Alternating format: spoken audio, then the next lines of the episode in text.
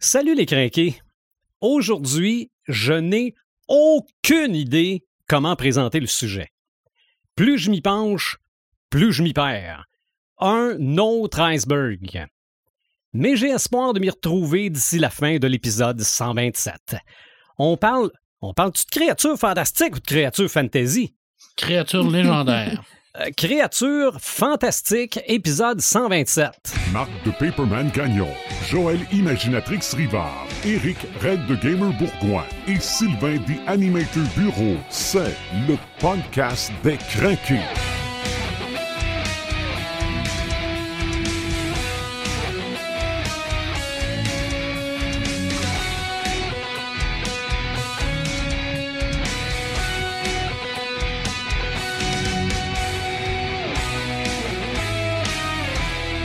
Donc, pour ce 127e épisode du podcast des Crinqués, on parle de créatures fantastiques. On va essayer de, de déterminer ce que c'est exactement une créature fantastique. Marc de Paperman, sal- euh, de Paperman Gagnon, salut. Salut! Imaginatrix, salut. Salut! Red de Gamer, salut. Salut les mentors, salut les crinqués, j'espère que ça va bien. Euh, oui, ça va bien, mais je dois l'admettre que je suis très, très, très mêlé. On va avoir l'occasion probablement de me démêler, d'en démêler d'autres ou d'en mêler un Moses de paquet. On prend aujourd'hui le Ça sera thème. pas si pire que ça, Ben, je pense pas. Je pense que ça, de- ça devrait bien aller. On prend donc le thème des créatures fantastiques aujourd'hui. Et on fait comme avec tous nos autres thèmes, on essaie de voir toute l'étendue de ce thème-là, qui n'a pas été difficile à voir dans notre présentation. C'est très, très, très étendu. mais on essaie justement, non pas de tout vous expliquer, mais au moins de vous donner le goût d'en savoir plus. On est disponible sur les différentes plateformes de streaming. On est disponible sur YouTube. Ça a fonctionné. Au, Ah oui. dernier, euh, au dernier podcast, là, on, est, euh, on est enfin là. Puis euh, je pense Oui. qu'on on n'avait pas trop perdu le tour. Ben, je pense que non, puis je pense que les gens, ils ont, ils ont ramassé tout de suite euh, le lead, le- ben pas le lead, mais ils ont ramassé euh, le- leurs anciennes habitudes. C'est Puis- ça. Je pense qu'il y avait hâte. C'est oui, ben, en tout cas nous autres on avait hâte et Ah merci oui. à Dr Phone pour le Oui, matériel pour oui. faire ça et aussi ben on a notre site internet podcastdescrinqués euh, euh, podcastdescrinqués.website Euh, on a notre page Facebook aussi. Hmm. Donc là aujourd'hui les créatures fantastiques. On parle du bacon de licorne? Ben, en tout cas on parle de licorne certains. Ok. OK. On va faire du bacon de licorne. Ah ben ça ça se peut. Ça se On peut. dirait un enfant assis au bout de la table. C'est ça. Mais avant ça, il faut partir à la chasse à la licorne. Ça, c'est Oh peut-être oui. un petit peu plus compliqué. Mais c'est ça, là. Moi, je, je me disais, c'est simple. Je sais ce qu'est une créature fantastique. Puis là, je me suis dit, oh, ça, attends un peu. Ça, c'est-tu fantastique ou ça l'est pas? Non. Ça, c'est-tu... euh, non, là, je me suis mis à être tout mêlé, là. Moi, je me souviens de tes questions, ce que c'est que tu nous as demandé. Ça, c'en est une? Eh, non, erreur. Ça, c'en est une? ah, non. Non. ah, d'accord. Eh, Ouais. non, pas facile. C'est- C'est non. un monstre, c'est-tu. C'est euh, ça. Fait que Joël a dit Ah, moi, je vais vous poser des questions là-dessus, je vais vous euh, guider là-dedans. Ça ressemblait quasiment du genre euh, tous les tous les whiskies ne sont pas des scotch, mais tous les scotch sont des whiskies. C'est Ça exactement ressemble à ça. Exactement. Ah ouais? Ça, c'est comme euh, le, les, les, les, euh, tous les cognacs sont aussi des brandés, mais, Mais les brandés sont pas, pas tous des des cognacs. cognacs. Exact. Ça, ça, Ça doit marcher Ah, ça, le champagne aussi. ça, j'ai compris ça. Mhm. Oui, oui. Oui, il y a juste les. euh, Mais bon. C'est tout du vin mousseux. Sauf les champagnes qui viennent de Champagne. C'est ça. Exactement. Tu vois, ça, là-dedans, je, je navigue pas pire. Oui, c'est ça. On t'a mis des références de C'est quelque ça. part. Sauf Ça, que ça pour les bien. monstres, ils partent du Fait raid. qu'on pourrait dire que tous les monstres sont des créatures, mais ils ne sont pas fantastiques quand ils ne sont pas reliés avec la mythologie, avec les légendes et le folklore. OK, mais là, on va. Mais encore, on ça va- peut être un c'est ça. monstre On aussi. va en discuter. Hmm. Joël, je te laisse euh, soit nous démêler ou nous mêler. Ben, en fait, j'ai été un peu surpris quand tu me dis que tu étais mêlé par rapport à ça, parce que moi, pour moi, c'était évident. Une créature fantastique, c'est une créature qui est issue du fantastique merveilleux, OK. qui est probablement un genre que Marc, genre littéraire que Marc va nous parler tout à l'heure. Mhm. Mais ce qui reviendrait à dire que une créature fantastique, c'est un peu un synonyme de créature merveilleuse. OK. Fait que tout ce qu'on rencontre dans le merveilleux, euh, tu sais, tout ce qui nous fascine, en fait, là, tout ce qui est vraiment comme wow à nos yeux, puis qui va stimuler notre imagination, c'est ça le merveilleux, en fait. Mhm. pour moi, c'est ça une créature fantastique. OK, Fait que mais- moi, là, on était vraiment dans la base, là. Mais si je prends un parallèle très boiteux, OK? Bon, un dragon, c'est une créature fantastique. Oui. Mais pas Godzilla. Ben, justement, on y vient.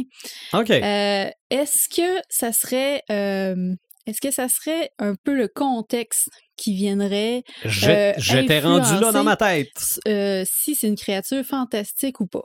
Parce que Godzilla, dans la mythologie de Godzilla, c'est une créature créée par l'homme. Exactement. Donc, c'est pas une créature fantastique. On pourrait voir ça comme ça. Parce qu'une créature fantastique, c'est une espèce qui vit dans ce monde-là. Je te dirais que Ouais, mais, je te dirais que King Kong en est un. mais en même temps, une créature C'est une fantastique. créature fantastique. J'irais là. OK, ben là, tu vois, ça, ça, ça, ça me mêle un peu. Mais dans, concrètement, une créature fantastique aussi, dans, dans la légende, dans le folklore, c'est une créature qui existe, mais qu'on n'a pas été capable de prouver l'existence. OK. Tu sais, je veux dire, par exemple, Bigfoot. Bigfoot, c'est une créature fantastique. Euh, une basilique, c'est une créature fantastique parce qu'elle est ex- elle existe dans le folklore, mais on ne sait pas si ça existe pas vrai. Est-ce qu'une dame en blanche, c'est une créature fantastique? Est-ce que c'est un revenant? Est-ce que c'est une créature fantastique? Là, tu t'en vas dans la ligne. Est-ce que la maison de Baba Yaga en est un? Ou seulement Baba Yaga? Est-ce qu'un lieu, lieu peut être une créature fantastique? Je sais pas, peut-être. Soyez plus doux un peu avec moi. Nous autres, on est là pour le rendre dans les comptes. Bing bang. Mais, on mais lâche dans le fond, là, plutôt que de trouver une définition qui est extrêmement claire, Ouais. extrêmement figée, un peu si on veut, est-ce qu'on pourrait pas dire qu'il y a plusieurs catégories de créatures fantastiques? Ben, je crois, probablement. Je crois que oui. Là. Justement, en fonction du type d'histoire, que ce soit des, de la mythologie, des légendes.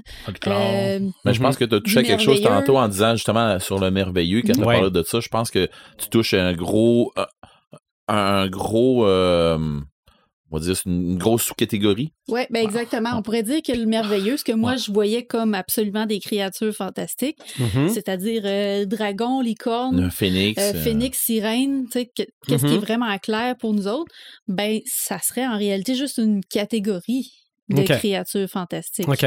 On pourrait avoir une catégorie qui est liée au folklore, une catégorie qui est liée aux mythes et légendes. Mhm. Euh, je pense qu'à partir de ce moment-là, ça devient assez ouvert. Jusqu'à où qu'on pourrait peut-être même aller euh, inclure les monstres là-dedans. OK. Euh, je ben, pense qu'à partir du moment où c'est tiré de l'imaginaire, j'ai envie de te dire que ici les trolls sont vus comme des monstres, Mhm. puis en Finlande C'est vu, comme des créatures fantastiques. Exactement. La même chose pour les sirènes. Les sirènes, Oui. c'est une créature fantastique, mais certaines histoires les dépeignent comme des Non, monstres. c'est ça. C'est les pas- fées, les lutins, tout Mhm. le C'est petit ça. peuple, la forêt. C'est quoi? C'est-tu dans Ulysse? Que Oui. les sirènes, c'est pas nécessairement les. Ouais, habituellement, ils sont, sont jamais gentils. OK. On a tout le temps l'impression que c'est des charmantes, gentilles de- demoiselles, surtout à cause de Disney, là, qui ont, qui ont- qui ont Ouais. comme un peu euh, euh, saupoudré de poudre, de a plusieurs histoires euh, et plusieurs folklores, là, mais à l'origine, habituellement, ils sont... euh, écoute, c'est- des créatures qui sont là pour charmer les, les marins puis les Mhm. amener avec eux autres. Là. Ouais. Je veux dire, c'est- c'est- c'est- Oh.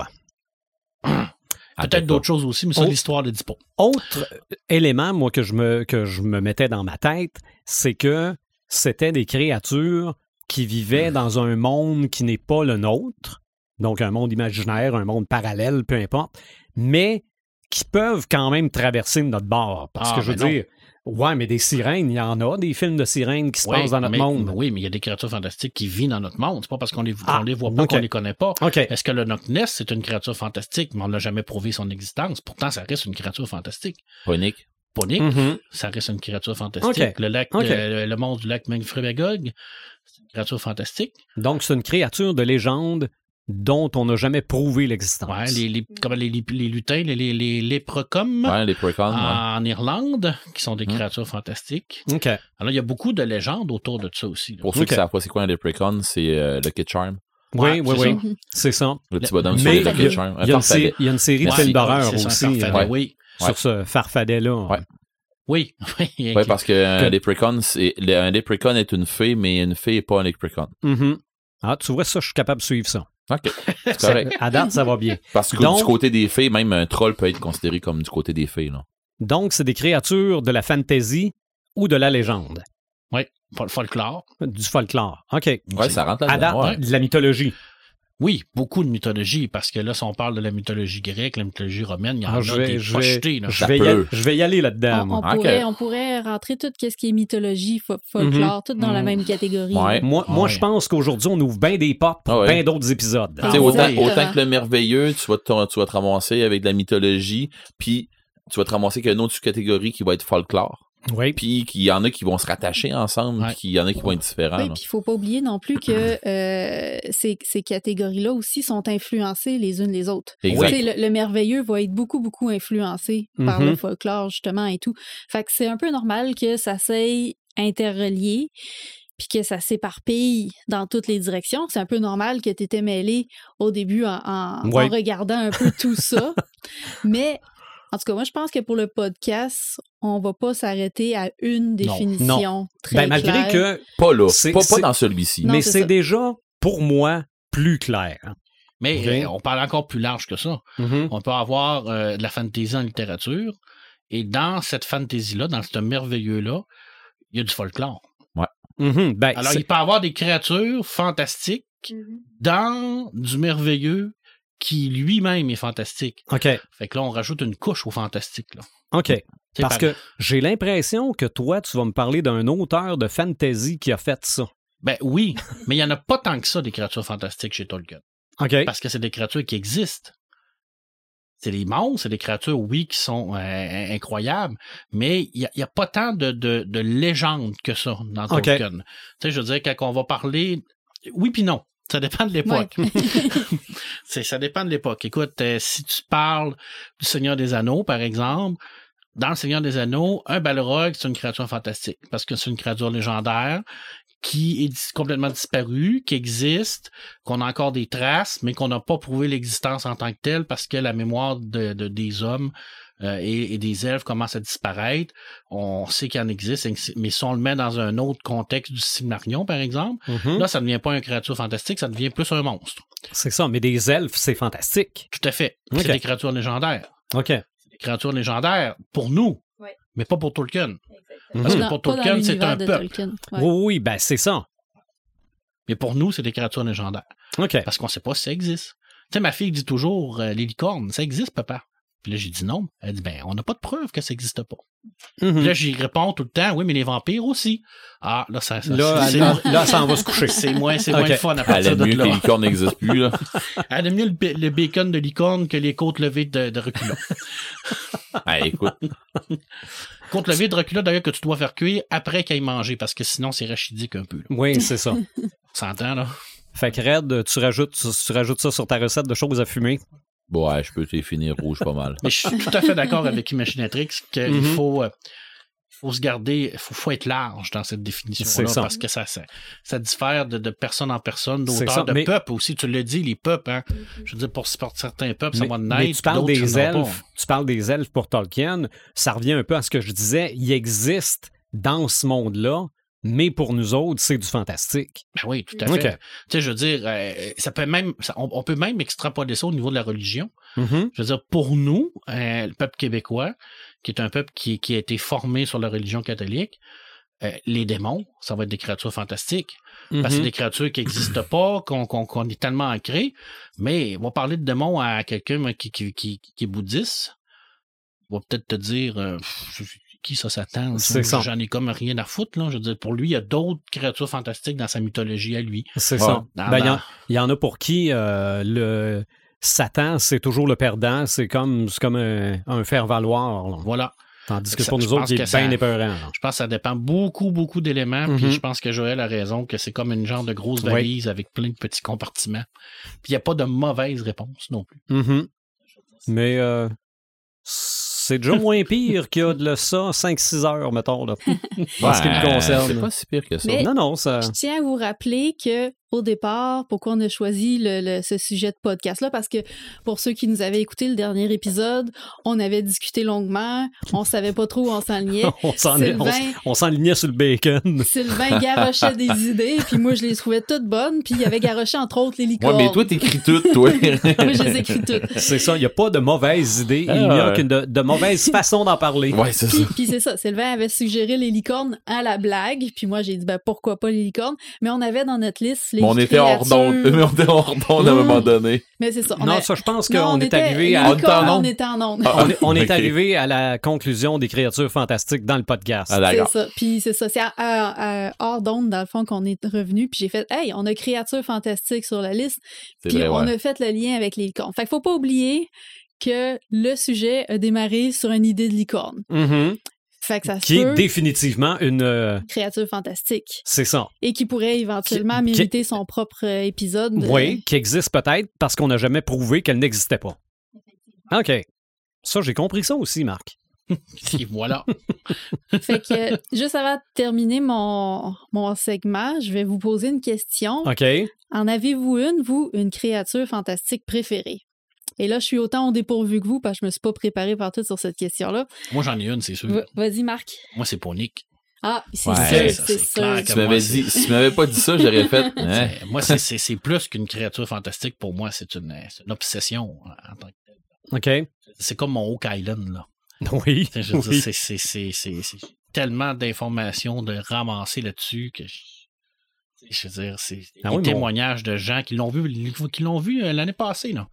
Des gens qui l'ont vu sortir en avant de leur quai l'année passée. Des gens que je connais très bien de ma famille, là. OK. Ils Famille proche, là. sont, sont tous de même dans ta famille? il, était, il était pas sous, il était pas drogué, il était, tu sais, je veux dire, Ils c'est, sont tous de même dans ta famille. je veux dire, il y a, quel- il y a Il n'y a, quelque pas- il y a pas chose. juste- il y a pas juste toi de même, Marc. Hey, Ah. bienvenue au podcast du jugement. Ils sont tous fous. Mais pour moi, ça, ça reste, ça reste No vraiment une. Pas, pas une obsession, mais c'est c'est un, c'est un projet de, de retraite. OK. mettons. OK. Tu sais, moi, j'ai- Mais, mais comment Mais hot, là. commence à en parler à- au canal Historia là, un peu. Oui, oui, mais ça, j'avais l'idée de le faire parce que. Ah, de- je- tu je- pourrais trouver des pointes de flèche, Ben, ce que, des ce que- affaires de ce que même, je des veux- non, mais ce que je veux faire, c'est c'est d'envoyer le- le- l'histoire aux frères. Ah, Euh, OK. Les frères d'Oak Island. OK. non. Quand Ah, ils vont faire trois quand- saisons Quand là-dessus. ils vont avoir trouvé le trésor Ouais, d'Oak Island. c'est parce que là, présentement, il y a un nouvel épisode où ils se promènent un peu partout dans le monde pour aller chercher Ah. des mystères. Fait qu'ils ouais. pourraient venir ici. Ils sont- ils ont de l'argent, Mhm. on pourrait avoir un sous-marin, des plongeurs Oui. pour aller Mais voir mais il faut que tu apprennes à parler en anglais. Ouais, ça, c'est correct. Là, je vais me débrouiller. Là. Yes, no question. Là. Je veux dire, rendu là, là, on parle tout le même langage. Là. On est tous des crinqués, on parle tout le même langage. Là. Ah, on va se faire, C'est- euh, on va Ouais. faire un 2.0 Mais à ce qui ce, est- ce qui est à ce intéressant podcast avec dans- eux autres. Faut que tu nous trouves des rôles à nos trois. Là. Oui, ben oui, ça c'est sûr, vous avez tous des rôles. Ça c'est clair, clair et net. Hey, moi, je vais faire le cousin niaiseux, là, tu sais, qui arrive avec les dents tout croches, là. Là, toi, tu vas nous parler de la théorie des Vikings. OK. Ah ouais. Joël, tu vas nous parler de la, théorie de- des. Templiers. OK. Puis Sylvain, vas venir Moi, je, de vais la... emmener l'eau. moi. OK, vas faire le Waterboy. Waterboy. Mais, Oh! mais petit Ponic, là, c'est un, c'est un exemple parfait de qu'est-ce qu'une créature fantastique? Mhm. Tu sais, je veux dire, t'as as une, euh, une légende qui part de très loin quand même. Là, on part vraiment là, des- du peuple autochtone. Euh, et c'est une légende à la base qui a été euh, racontée de, de, par de bouche à oreille. Euh, bon, en même temps, je veux dire, c'était c'était à peu près normal à, à cette époque-là. Les Autochtones voulaient avoir la paix, donc ils inventaient, ils inventaient beaucoup d'histoires pour que l'homme blanc se rapproche pas, là, se, se, se, sauve de, de leur territoire de chasse, là, parce que c'est un, un territoire euh, pour, euh, pour, pour, pour chasser, le lac Poinigamouk et tout ça. Et puis, Oui. Tu sais, petit à petit, cette histoire-là, c'est, comme euh, passé de famille en famille et tout ça. Il y a eu vraiment comme un engouement médiatique et tout ça. Écoute, il y a même des chercheurs, des chercheurs de- qui sont venus dans le lac, des, des, des, des sous-marins qui sont venus. Tu sais, je veux dire, il y a vraiment, c'est ça. Tu sais, je veux dire, c'est une créature fantastique, c'est, c'est, c'est quelque chose d'irréel, mais qui vient faire rêver.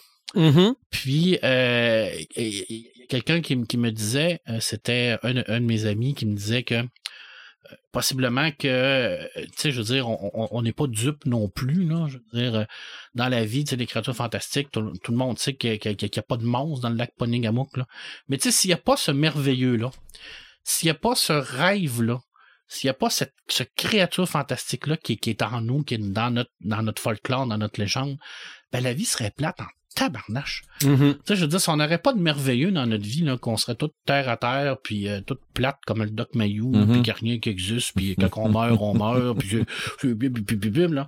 T'imagines-tu la vie plate que ces gens-là ont quand t'as pas de rêve? Ben, la créature fantastique, c'est ça, c'est le rêve. OK. C'est, c'est, c'est, c'est le, le, le trip de, de, de se raccrocher à quelque chose, puis d'avoir du plaisir. Puis, euh, et je reviens sur Island parce que, euh, tu un des frères le dit à, la dernière épisode. La chasse au trésor, c'est pas important. c'est, secondaire. Ce qui est important, c'est la camaraderie. C'est tout ce qui tourne autour de ça. Comment ce, ce, ce, ce- cette créature fantastique-là vient souder un, Elle vient un unir peuple. des gens. Elle vient unir des gens, elle vient développer des, des, des, des- des histoires, elle vient même développer le, le- le- tout le côté touristique. Ben oui, En ben même oui, temps, on s'en parce qu'il y a des sert. gens Ben qui oui. viennent, je veux dire, t'as toujours le petit kick de dire Hey, je vais aller faire du kayak sur le lac, peut-être je vais me faire manger. Tu sais, non, mais tu sais, ben, non, mais tu sais, t'as t'as ce kick-là, tu sais, tu te promènes en ponton, puis Je tu sais pas, te dis, moi, j'ai oh, pas euh, envie de me faire manger, moi, que je vais me baigner. Mais des fois, avoir une bosse qui sort, tu te dis c'est ça. Ben oui, Hein? ben oui. Puis euh, c'est ça qui est le fun. C'est c'est ça qu'on a. Au Québec, on en a beaucoup, beaucoup de, de créatures fantastiques. Mhm. Ben, partout dans le monde, il y en a, là, mais ici, on en a des, des, des- des très beaux, des très belles créatures fantastiques. OK. Puis ils sont pas toujours méchantes. Hein. On a tout le temps l'impression qu'une créature fantastique, c'est toujours quelque chose qui veut nous bouffer le derrière. Là. Ouais. Mais souvent, c'est pas le cas. Là. Je veux dire, souvent, c'est des, des, des trucs qui sont bénéfiques. Mais au Québec, habituellement, ils sont, il y a un petit côté religieux, euh, Ben, toujours ouais. basé sur la, la, la méchanceté. Au là, Québec, ont- C'est des, des, euh, des monstres qui punissent. Ouais, effectivement. Ben, ils ont souvent euh, un côté badass. Là. Ouais, Euh, un ceux fond, Mhm. là. ceux du Québec, là, ils ont un, ils ont un fond.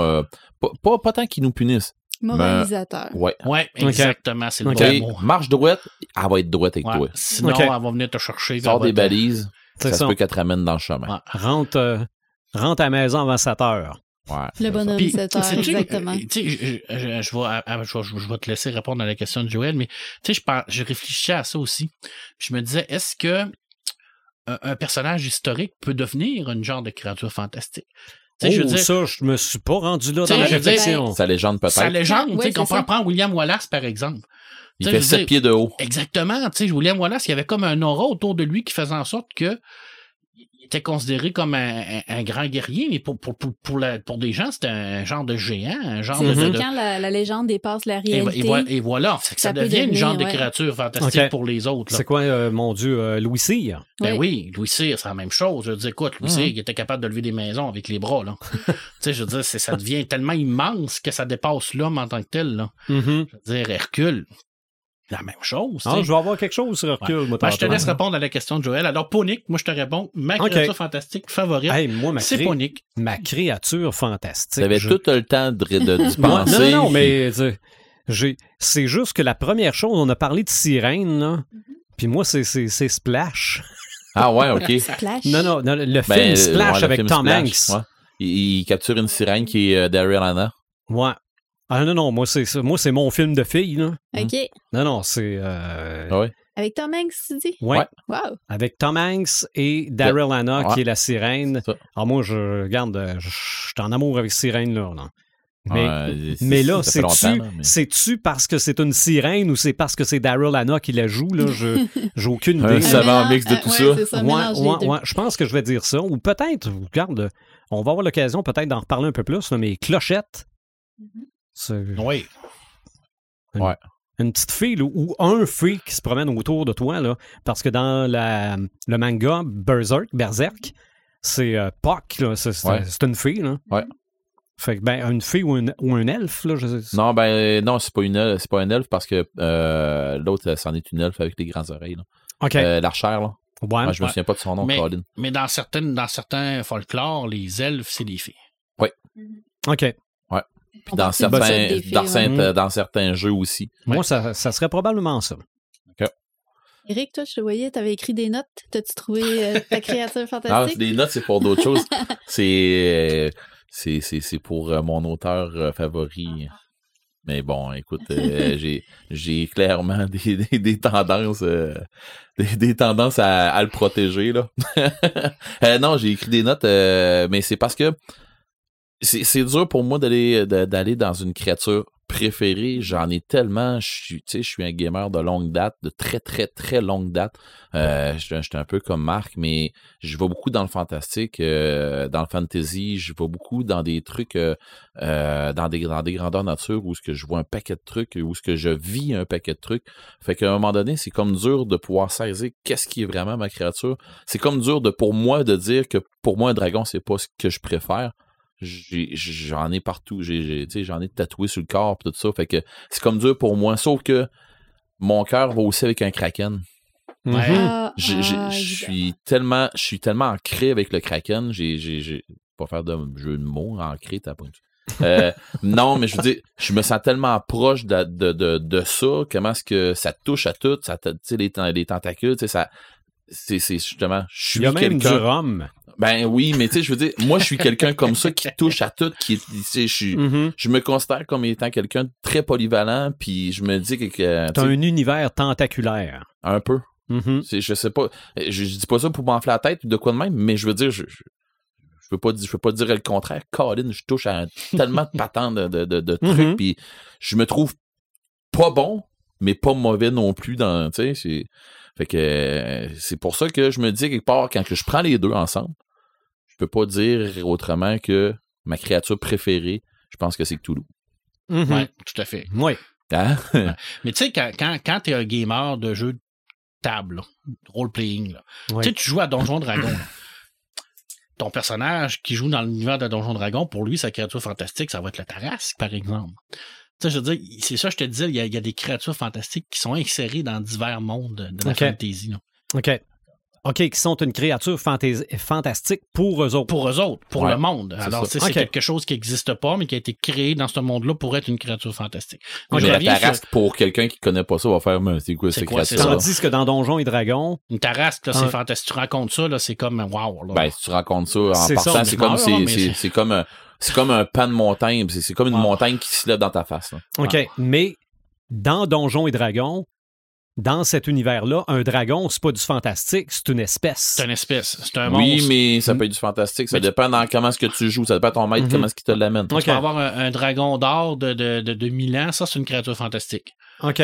Parce que c'est, pas quelque chose que tu vas rencontrer souvent, mais c'est des choses qui peuvent exister. OK. Mais tu sais, Eric, je reviens sur ce que tu disais au niveau des tentacules, puis que tu touchais à tout. Tu disais, ah, je suis pas bon dans rien, mais je suis pas pire dans tout. Il y a un film, puis je reviens là-dessus, puis c'est une anecdote complètement, euh, complètement hors sujet, là. Mais je je- je suis d'accord avec voir toi. si tu t'en Mais tu sais, dans, dans, dans un film avec Tom Hanks qui était Sleepers in Seattle, Oui, oui, oui. à un moment donné, la- il parle à la radio, puis lui, il lui demande, il dit, euh, qu'est-ce qui faisait que ta, ta femme qui est décédée était si spéciale? Puis il lui disait, il dit, c'était rien, il dit, c'était tous des petits bouts de trucs spéciaux qui faisaient en sorte que elle devenait spéciale. Ben, tu sais, souvent, nous autres, les gamers comme ça, on, on a tous des petits bouts. Ouais. On va chercher des petits bouts un peu partout, qui fait en sorte qu'on qu'on- qu'on- qu'on est partout. C'est c'est- c'est tal- tout ce, ce, ce- ce tas-là de partout qui fait en sorte qu'on qu'on Quand devient on un peu- mélange, quand on Ouais. mélange tout ça, on, devient, c'est- euh, Fait que bienvenue à l'épisode Jugement, Red. Ben, c'est pas grave, ce jugement-là, Mais- je l'aime bien. C'est pas pire, Ouais, mais je veux dire, j'ai pas peur du jugement des gens qui sont à la table autour de moi là, là, parce que je sais, je sais ce que ça s'en va. Puis si c'est méchant, ça sera pas méchant. Fait que, Mais on, on, on, t'en qu'on est le seul podcast geek qui va avoir parlé de Sleepers in Seattle un jour. Probablement. Deux films de Tom Hanks dans le même en tout cas, les podcast. premiers. Voilà. voilà, voilà. Toi, t'as- l'as-tu nommé ta créature fantastique? Non. Ben, moi, je voulais. euh, Elle, elle espérait qu'on l'oublie. moi, je voulais peut-être m'aligner comme Sylvain vers les sirènes. Je sais pas si vous avez Ouais. remarqué, je porte un Oui, t-shirt super de beau, sirène. ouais. C'est mon équipe de roller derby préférée, les sirènes de Rimouski. Et euh, pourquoi ça me fascine? Ben, c'est un peu cette espèce de contraste-là qu'on a entre justement les contes merveilleux, tu sais, un peu à l'eau de rose, euh, la Mhm. petite sirène, et les histoires d'horreur où les sirènes prennent twist, justement euh, ouais, la c'est ça, twist, ouais. parce que les sirènes prennent la place du monstre? Fait que ça, ça j'aime cette créature-là pour ça. Sinon, euh, je me suis découvert dernièrement une fascination, mais qui datait de longue date, pour les géants. OK, ben oui. Ben Et oui. euh, en fait, ce qui se passe, c'est que dans les dernières années, j'ai écrit euh, plusieurs textes euh, avec ces créatures-là dedans, qui mettent en scène ces, créatures-là. Il y a entre autres le berger des loups, qui a un peuple carrément qui est des géants, avec une scène là, qui se déroule là, dans une, grande ville de géants super, super merveilleux, fantastique et tout. Puis, euh, ben, dernièrement, j'ai décidé de prendre trois de ces textes-là que j'avais écrits, trois nouvelles, puis de les mettre ensemble pour former un recueil. Puis là, c'est là que j'ai commencé à me poser la question pourquoi j'écris des histoires de géants Pourquoi que ça m'attire tant que ça? Fait que euh, j'ai remonté aux origines de quand j'étais tout petite. Tu sais, les, les euh, Jack et le haricot magique. Oui, le Mhm. Disney, celui de Disney Oui. est tellement le, le beau, là. Mickey, là. Oui, le, le- Mickey, le, oui. le Mickey et le haricot magique, là, ça, c'en était un classique aussi. Euh, Il y avait un film euh, que j'avais écouté quand j'étais petite dans les années 80, c'était Le Roi et l'Oiseau. Oui. L'Oiseau et le Roi. Avec le, un géant de fer, là, un robot géant dedans aussi. Euh, mais je pense que le film vraiment qui m'a.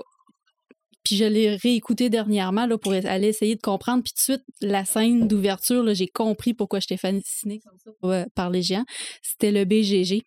Oui. Mm. Le BGG là, de, de Bon l'auteur gros géant. Roald Oui, oui, oui, oui. Dahl, Le bon gros géant, qui dans les années 80 avait été euh, adapté sous forme d'animation. C'était un, un téléfilm britannique, je crois. Mhm.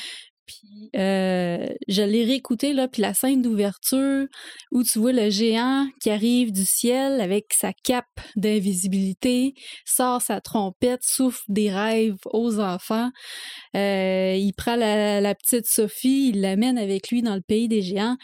Juste ça, là, ça explique d'où vient cette fascination-là pour les géants. Puis tu sais, t'as les, les gros géants méchants, là, qui Ouais, sont encore plus frères. grands que le BGG, là. Mhm. Puis c'est comme cette espèce de contraste-là aussi. J'aime beaucoup les contrastes, moi, dans la vie. Puis là, t'as le côté merveilleux, fantastique, tu la douceur du BGG, euh, son côté drôle aussi, parce que, tu il parle d'une drôle de façon, puis qui vient contraster avec la brutalité, puis le- la laideur de ses frères. Euh, c'est vraiment quelque chose qui qui m'interpelle encore aujourd'hui, puis qui m'a probablement suivi depuis que je suis tout petite. Moi, les géants, là, c'est pas compliqué. Pourquoi j'écris des histoires de ça? C'est que je les vois partout. Tu sais, c'est- mon. Ben, il y en a trois autour de toi, là. ben, ben oui. puis, puis tu sais, c'est- c'est c'est mon truc d'imagination, là. C'est que quand je suis dans la nature, quand que je suis dehors, ben, tu sais, je les vois qui sont dans le ciel, je les vois qui sont euh, les montagnes, euh, tu sais, je, je les vois un peu comme la, ils appellent ça de la paréodie. Quand tu vois des visages partout, ben moi, je vois des, des géants partout. OK, bon. C'est ça, c'est mon... Ça soigne-tu? Je ça? les, c'est ça. Je les vois pas comme s'ils étaient vrais, OK. mais tu- je les imagine. OK. Ah, ben c'est déjà, c'est déjà beaucoup. À peu près comme on t'a expliqué l'autre fois que Marc puis moi, on sort dehors puis on imagine du, euh, du Lovecraft partout, là. OK. Exactement. C'est un peu comme Mhm. ça. Quand t'es, Fait que- quand t'es maître de jeu ou t'es, tu sais, je suis sûr que par en dedans, en dedans de toi, je suis sûr que t'aurais, t'as, t'as l'âme d'un maître de jeu. Ah oui. Facile. Peut-être. Ah oui, je suis sûr, sûr, sûr. L'adaptation de Steven Spielberg du beau gros géant, là, c'est J'ai, je l'ai, ben, j'ai vu des extraits, vraiment bon. mais c'est pas magique comme le. Ouais, c'est pas pas, la même euh, game, c'est pas la même affaire, ça. sauf que c'est bien. Ah, moi, j'ai trouvé ça bien. Comme ma fille, j'étais allé avec ma fille, là, puis elle a fait comme. OK. Mhm. Moi, il y, en a un que j'avais pas nommé tantôt parce que je m'étais dit ça se pourrait que je perde des gens là, pis tout ça là, mais il y, a une créature qui vient me chercher beaucoup. Euh, puis tu sais, je pourrais parler du cerbère, des affaires comme ça, mais non, c'est pas tant cerbère. Moi, je vais y aller plus avec ce que euh, avec des croyances que, que, que j'ai plus. Euh, mais moi, je vais y aller avec Fenrir ou Fenris. Sais, le loup qui amène, euh, qui est le loup de l'Apocalypse, le loup qui amène le Ragnarok. OK. Euh, le Ragnarok qui est l'Apocalypse des Vikings. Mhm. Euh, dans le fond, pour moi, Fenris, c'est comme, c'est pas comme une fin, c'est comme un avertissement de ça s'en vient. là. Tu sais, puis, tu sais ce qu'on C'est le surfeur d'argent avant Galactus. Un, oui, un peu. Un peu, mais tu sais, c'est. c'est- Cette créature-là, c'est c'est elle qui est comme euh, l'avenue, le, le, le, le- pas l'avenue d'un début de la fin, mais tu sais, c'est comme, il y a une puissance là-dedans, là. Tu sais, il y a une puissance qui impose un respect, là. Mhm. Tu Tu sais, je, je, je sais pas comment, comment l'expliquer autre- autrement que ça. Mais, tu sais, puis comme je te dis, c'est pas tout le monde qui connaît, qui, qui vont connaître euh, Fen- Fenris. Euh, mais, ben, pour, pour, pour ceux qui l'ont qui ont écouté euh, les Avengers euh, dans euh, Endgame, Ragnarok. c'est ça. Non, c'est dans c'est dans Endgame. C'est quand que euh, quand qu'il arrive pour sauver avec le, le, le, le vaisseau sur euh, C'est- Asgard. Thor Ragnarok. C'est Thor C'est juste Ragnarok. avant Endgame. Ok, c'est ça parce qu'il se bat. C'est Hulk qui se bat contre contre Fenris, c'est ça. Fait que euh, tu sais Fenris, c'est un loup énorme qui, qui mange la lune, tout ça. En tout cas, il y a une histoire, mais bon, euh, je me garocherai pas là-dedans. là. Mais ça, ça en était une autre créature qui vient me chercher. Mais comme je disais encore là, c'est il y en a tellement, euh, il y a tellement de créatures qui, qui viennent, tu sais, qui qui vont alimenter euh, ton, ton folklore intérieur, on va dire comme ça, qui vont alimenter ton, ton, ton imagination. Puis Fenris, ben, ça, c'en est un euh, qui vient me chercher parce- pour, pour plein de trucs qui, qui sont ce que je suis. On va dire de même. Fait qu'on a, on- je pense qu'on a bien prouvé que c'était difficile à cerner. C'était une belle entrée en matière. Ah, c'est, c'est toute une entrée. C'était effet. l'introduction, ça. C'est, euh, j'ai hâte au plat principal. Ben, je trouve que t'as pris le papier bouché à date. Là. C'est- t'as pas encore les yeux qui chialent. non, non, non, non, ça, ça va bien. J'ai hâte, j'ai hâte du reste. OK. Parce que, oui, il y a des créatures fantastiques dans la littérature, mais si je me fie à ce que je vois à côté de moi, il y a aussi de la littérature sur les créatures fantastiques. Oui, c'est, c'est- écoute, c'est un, un sujet qui remonte à la mythologie. Je veux dire, c'est, ça, ça remonte pratiquement à l'origine de l'homme, les créatures fantastiques. C'est, tellement, c'est tellement imprégné dans la littérature qu'il y, y en a partout. Tu, sais, tu parlais de Silver Surfer tout à l'heure, là. Je veux dire, la majorité des comics, là, il y a tout un petit fond de mythologie en arrière de ça. oui. là. Je, je veux dire, c'est, comme assez évident. Là. Puis tu sais, quand on parle de mythologie, ben, on parle de toutes les grandes histoires qu'on a connues. là, euh, Hercule, avec tous ces gens-là. Je veux dire, c'est tout ça, tu sais, je veux dire, c'est la mythologie qui est Prométhée, euh, Prométhée qui, qui, qui, qui, qui a influencé probablement la majorité des, des, des grandes histoires de science-fiction, qu'on Frankenstein, par exemple, ou Alien. Euh, ça, ça vient tout de là, je veux dire, c'est, comme la base de, de plusieurs éléments de la culture populaire, de la culture geek, la mythologie, et la mythologie est remplie de créatures fantastiques. Donc oui, on va retrouver ces créatures-là dans, dans des adaptations de, en BD, en roman, et ainsi de suite. Mais on va avoir également des documentaires qui vont nous parler de ces créatures-là, qui vont nous parler de ces créatures fantastiques-là. J'en ai amené quelques-uns. Euh, J'ai pas envie euh, vraiment de, de, de tomber dans, dans des exemples ou des trucs comme ça. Je pense qu'on est bien parti sur ben, un genre de discussion. la liste, la liste est très longue. Ben oui, oui, la liste est super longue. Je veux dire, euh, Lovecraft a créé 1 milliard 550 000 créatures fantastiques. Dire, dans, son univers à lui, ça, ça, ça n'est que, que des créatures fantastiques. Parce que c'est des créatures qui, qui, qui sont pour la plupart tous euh, expliqués ou à peu près dans les ouvrages euh, maléfiques qu'il a lui-même inventé ou qu'il est allé chercher dans ses influences. Par exemple, quand on va parler de Cthulhu, Cthulhu, c'est une créature qui est fantastique parce qu'on on, on, va, on va le lire dans le Necronomicon, mais c'est une créature qu'on verra pas. C'est une créature que, que- que- qui, qui, est cachée. Pour, pour, Lovecraft, c'était toute, toute sa cosmologie, toutes ces créatures-là, euh, le roi en jaune, Ashtur, tout ça, c'est des créatures qui sont fantastiques. Nyarlathotep. Narnatotep, qui était la- la- la- un genre de, de, de, de messager des dieux. Euh, je veux dire, il, il, il en a créé énormément.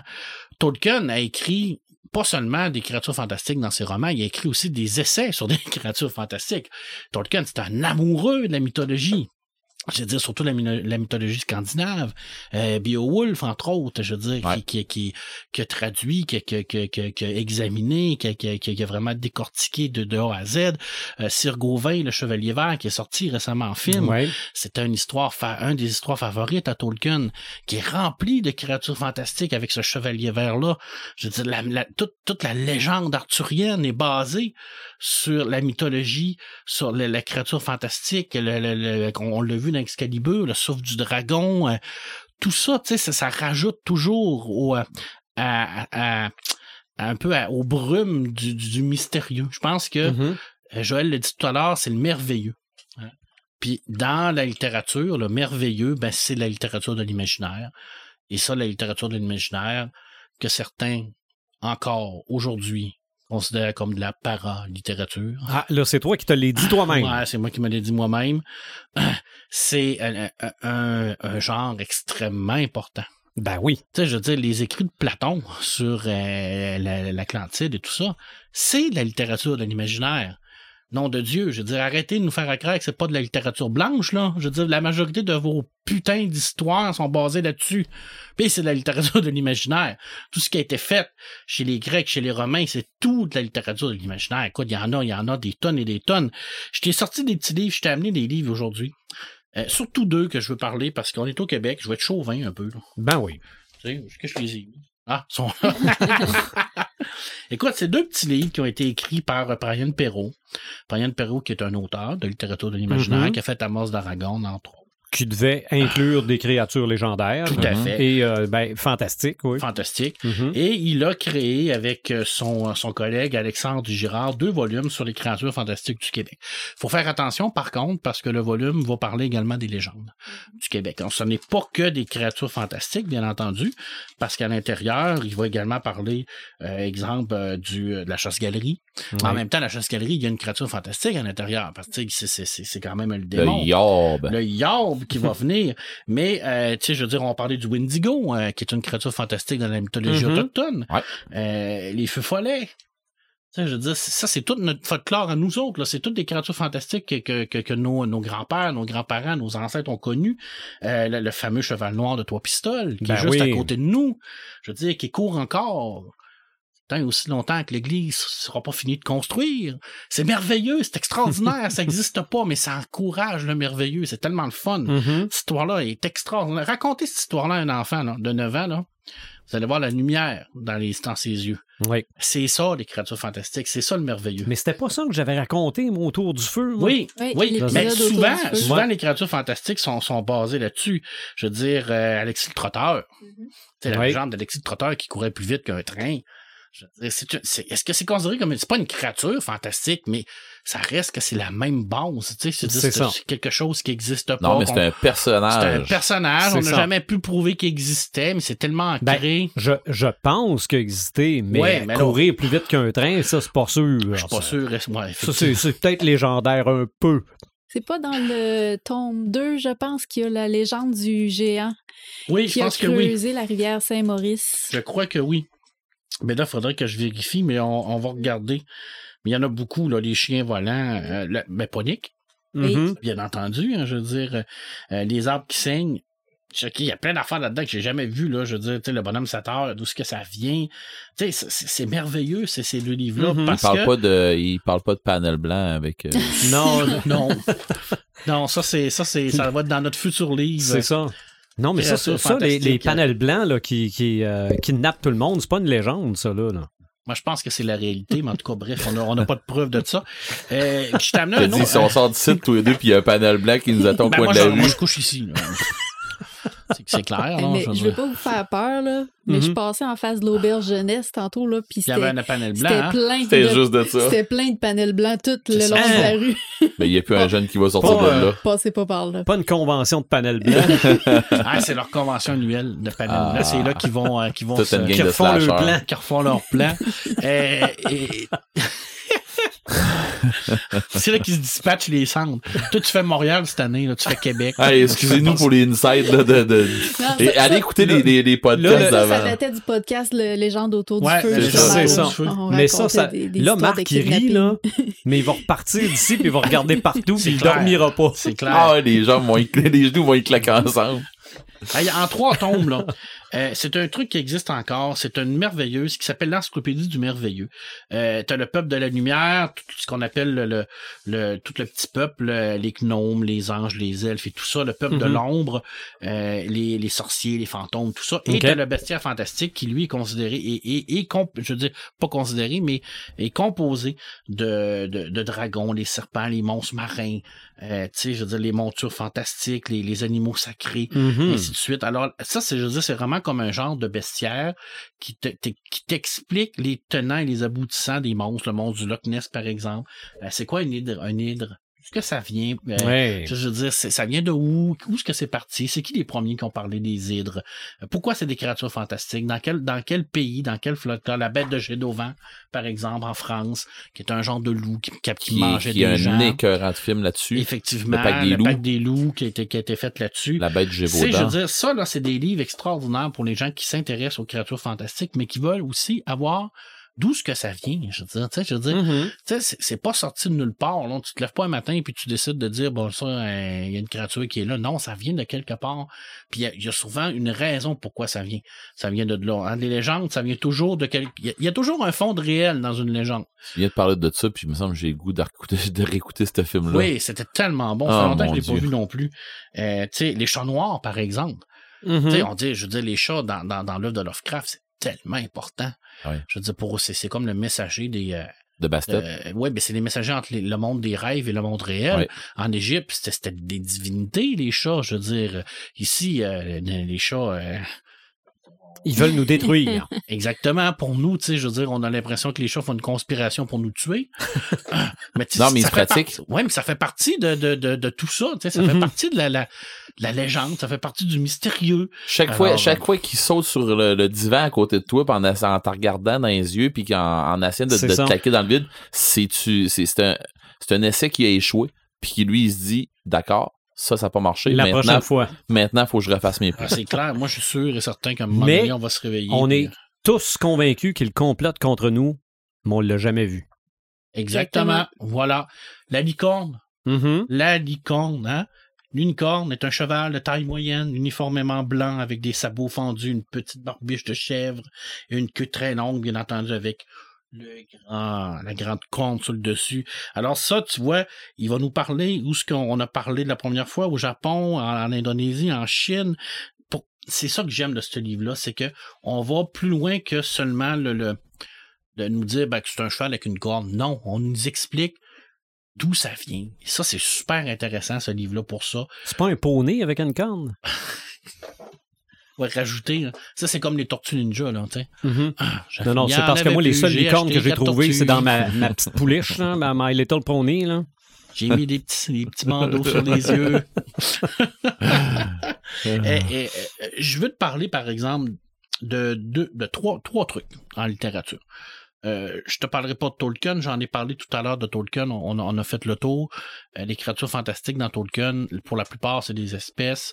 Les Nazgûl, par exemple, euh, pour, euh, euh, pour, pour, pour, pour Frodon, pour, pour les Hobbits, c'est pas une créature fantastique, là. Je veux dire, pour eux autres, ça Mhm. existe pour vrai, là. Mais si tu vas raconter ça à quelqu'un qui, qui est dans un- une taverne, qui sort jamais de chez eux, pour lui, c'est une créature fantastique. Ben oui. Tu vois-tu, je veux dire, c'est, c'est là la différence, là. Je veux dire, c'est, Mhm. il y a quand même un, un- un bout de très, très différent dans, dans le folklore, là. Tu sais, je veux dire, bon, mettons que tu as plus de chances de voir un Nazgûl dans l'œuvre de Tolkien que de chances de voir un Wendigo dans notre vie, par exemple. Ouais. On s'entend que la personne qui a vu un Wendigo, il sera pas ici pour nous raconter qu'est-ce qui s'est passé. Non. Il y a- il y a- à Mais moins- à moins d'avoir été Il y a très, une très nouvelle chanceux. vidéo du Bigfoot qui est arrivée sur Internet. Voilà. Tu sais, je veux dire, pour lui, lui qui a fait la nouvelle vidéo du Bigfoot, pour lui, le Bigfoot, c'est plus une créature fantastique. Parce que maintenant, ça existe. Il est convaincu de ça. Ou il est peut-être convaincu que les autres vont être convaincus. Que Tu sais ça que- rapporte de l'argent. Ouais. D'un côté, tu pourrais avoir une des, des solides discussions avec des gens qui vont dire, par exemple, qui n'ont pas vu le Wendigo en tant que tel, mais qui vont avoir rencontré des personnes qui étaient habitées par le, par Ben le oui, Wendigo. tout à fait. Effectivement. Qui ont été possédés par le Wendigo. Ou tu sais, du monde qui Mm. ont une rage intérieure puis qui ont un, un désir de justice euh, inassouvi, Intense. tout ça, ouais, que tu vas faire, OK. euh, Mhm. Tu sais, il y a des bouts où ce que c'est que tu vas faire, OK, cette créature-là, je- oui, OK, ça existe pas, that's it. Sauf que, est-ce que tu peux t'imprégner de, de cette essence-là? Ouais. Ouais. Mais euh, moi, je pense que oui, là.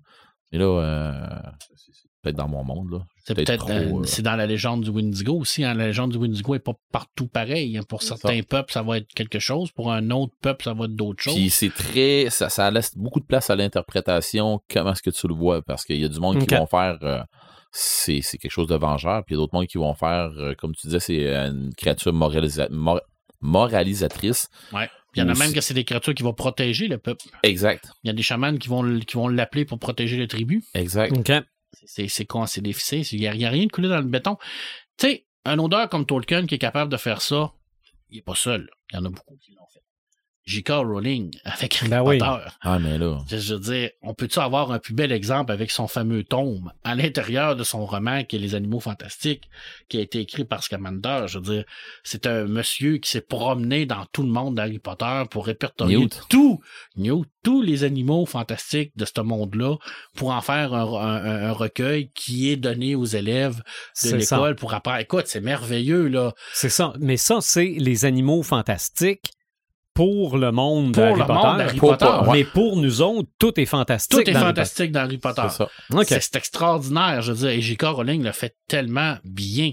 Je veux dire, euh, oui, euh, on voit toutes les influences de Tolkien dans son écriture, mais Toutes, là, De de, toutes. toutes les mythologies à, à- à s'est basé. Puis C'est vraiment en lisant ce petit livre-là que euh, tu vois qu'elle a pigé dans absolument toutes les, les, les cultures, les folklores. euh, Ouais. elle, Hein. s'est inspirée de plein, plein de choses. Puis elle a tout mélangé ça, mis ensemble, puis ça a donné ça fait quelque l'univers chose de super Potter. cohérent. C'est ça qui est Mhm. extraordinaire. Ah c'est ouais. la cohérence de l'histoire. Neil Gaiman fait pareil. Mm. Neil Gaiman va faire pareil dans son écriture. Il va aller chercher de la mythologie no- nordique, viking, il va aller chercher la mythologie grecque, il va aller chercher des trucs un peu partout. Mhm. de, de base, lui, c'est un amateur de mythologie. Il a écrit des livres sur la mythologie. Et toutes ces histoires sont basées autour de ça. American God, c'est à l'intérieur de ça. Il y a un paquet de créatures fantastiques. Mais- là. Oui, puis bien souvent, ils sont représentés, ils sont représentés rien par une personne. Oui. Mais Mhm. C'est ça. Puis ce qui, ce qui est intéressant dans American God, c'est que les créatures fantastiques, c'est pas seulement des créatures de la mythologie, c'est qu'il a réussi à en créer d'autres actuelles. Ouais. Je veux dire, quand il parle de médias, par exemple, Monsieur Monde. ou Monsieur Mhm. Monde, ce sont des créatures fantastiques qu'il a rajouté dans sa mythologie à lui, qu'il a Ouais. fusionné avec une autre mythologie. Et ça, Neil Gaiman, je veux dire, il a- il- probablement un des auteurs les plus influents de sa génération. Pour tout ce qu'il a fait, pour tout ce qu'il a écrit, c'est immense, là, le travail de Neil Gaiman avec Sandman, par exemple, c'est la même chose. Je veux dire, tu sais, c'est de prendre le marchand de sable puis de, de l'amener ailleurs.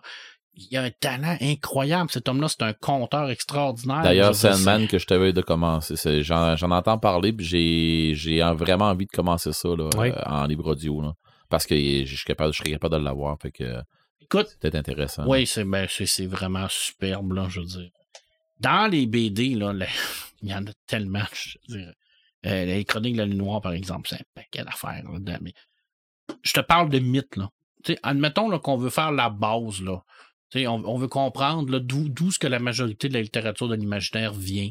Cette fameuse mythologie que je parle tout à l'heure, Hercule, Platon et tout ça. Là.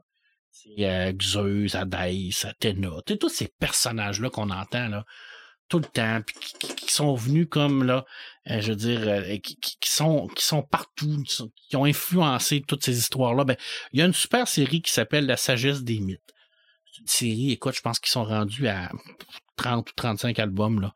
Et euh, c'est écrit par un spécialiste euh, et un historien spécialiste en mythologie, avec un scénariste qui vient un peu comme euh, amener le côté romancé. Et euh, chaque album, c'est un- une histoire différente de cette mythologie-là. Et ça, c'est extraordinaire parce que, tu sais, Jason et la Toison d'Or, par exemple, il y a tellement de créatures fantastiques dans cette histoire-là, mais qui, qui, qui, qui, est pas toujours évident parce qu'on se le cachera pas. Des fois, on va lire ces histoires-là, l'Iliade, on va le lire. Tu sais, c'est pas à la portée de tout le monde non plus, là. Mhm. Je veux dire, tu sais, je veux dire, on peut pas faire lire du Platon, du Socrate, et toutes ces histoires-là à, à monsieur puis madame tout le monde non plus. là. On se le cachera pas, là. Tu sais, je veux dire, tu- tu- faut que tu aies quand même une base, une volonté, puis un amour pour ce genre de littérature-là, sinon tu n'embarqueras pas là-dedans. Mais ça, ben, ça permet de démocratiser tout ça. Ça permet également de, de dépoussiérer le mythe et de l'amener vraiment grand public. C'est extraordinaire, moi, ce que j'ai appris avec ces, ces BD-là. Là. Je veux dire, surtout là, au niveau des, euh, des, des, des, des personnages comme Dionysos, là, je veux dire, qui est un personnage légendaire que je connaissais que de nom. là. J'ai appris beaucoup de choses à l'intérieur de ça. Très, très, très belle série de BD. Je vous le conseille. Et toi, mon cher euh, Red, euh, spécialement pour toi, qui aime les Vikings et le, le Ragnarok, je te propose, mon ami, je pourrais t'y prêter euh, une petite c'est une petite série en deux tomes qui s'appelle Asgard. Et Asgard, c'est l'histoire d'un d'un viking, mais sans clan, un viking qui a été euh, rejeté. Ouais. Parce Qui a été que, banni. qui a été, parce qu'il y a un pied, il, manque un pied. À la naissance, il lui manque un pied, donc automatiquement, il pouvait pas faire partie de viking, là, mais il est devenu quand même un badass. Vraiment, puis c'est c'est un chasseur de monstres. OK. C'est un chasseur de monstres, mais un chasseur de créatures fantastiques. Alors lui, Moi, ça m'intéresse vraiment beaucoup. C'est de chasser les monstres. À un moment donné, il va être engagé pour chasser le fameux serpent de la fin du monde, monstre de Ouais. mer. Lui, ben, il va dire, il n'y a pas de problème, je prends mon harpon, mes affaires. Le serpent je- de m'en vais, je m'en vais le chasser. Et le gars, il est vraiment badass. là. Je veux dire, c'est une, une très, très belle série. C'est scénarisé par Xavier Dorison, dessiné par Ralph Meyer, les mêmes qui ont fait Thunder des cœurs. C'est un duo de, un duo de, de, de- d'auteurs. C'est extraordinaire. Le dessin est super. Très courte série, deux tomes. On y va là-dedans. C'est rock'n'roll. C'est ça. C'est aucun Ouais, temps mort Ça là-dedans. m'intéresse vraiment beaucoup. Je vais t'les amener. Ouais. Bon, c'est sûr que c'est, euh, c'est, faut, faut que t'aimes le, le, le style viking, là. Je dis parce que c'est, Ouais. mais tu sais, dans, dans la mythologie viking, il y a beaucoup de créatures fantastiques aussi.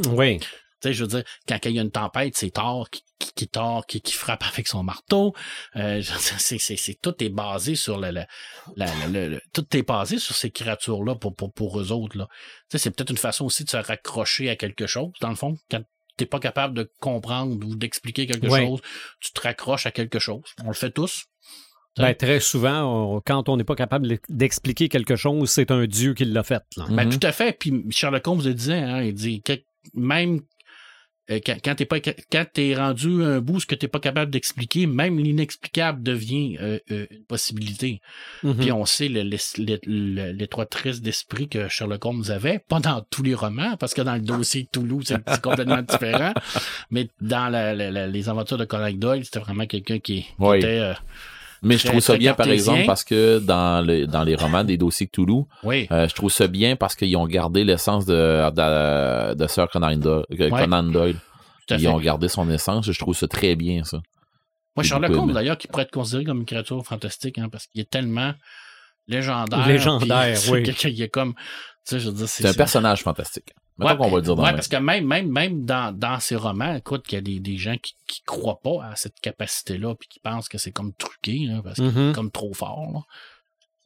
C'est vraiment- il est vraiment trop fort pour la ligue, je vais vous le dire, ça c'est vrai. parce que- Je t'ai-tu parlé des jeux, des jeux de Sherlock Holmes? Oui, Ouais, que tu avais à la bibliothèque. Ah, oui. C'est complètement débile. Mm. dire, C'est vraiment extraordinaire. Écoute, euh, très très belle série. Euh, bon, la liste, les créatures fantastiques, il y en a énormément. Je te- je t'en nommerai pas tous. On en a parlé tout à l'heure. Euh, voilà, je veux dire, c'est- c'est tellement intéressant. C'est tellement un beau monde de plonger là-dedans puis de, de, de- de- d'aller s'amuser à savoir d'où ce que ça vient. là. Je veux dire, c'est extraordinaire. Puis je reviens avec ce que Joël disait. là. Il n'y a pas un lecteur de Tolkien dans le monde. Pas un quand il passe à côté d'une montagne puis qu'il entend des bruits qu'il n'imagine pas un géant qui se pitche des roches.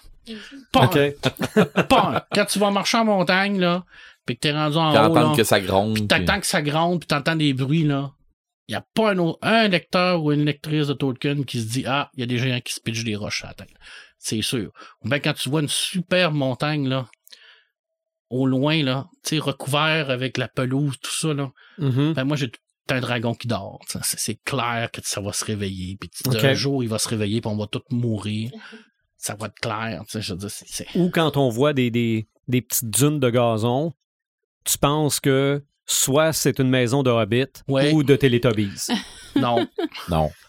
C'est non. Et quand t'es dans le lac Ponégamouk, puis qu'il n'y a pas de vent, puis qu'il n'y a absolument aucun bateau, que tu vois tout à coup des vagues qui se forment dans plein milieu du lac, toi, t'es assis sur la maison en haut de la côte, puis tu vois ça, puis tu te dis, il se passe de quoi?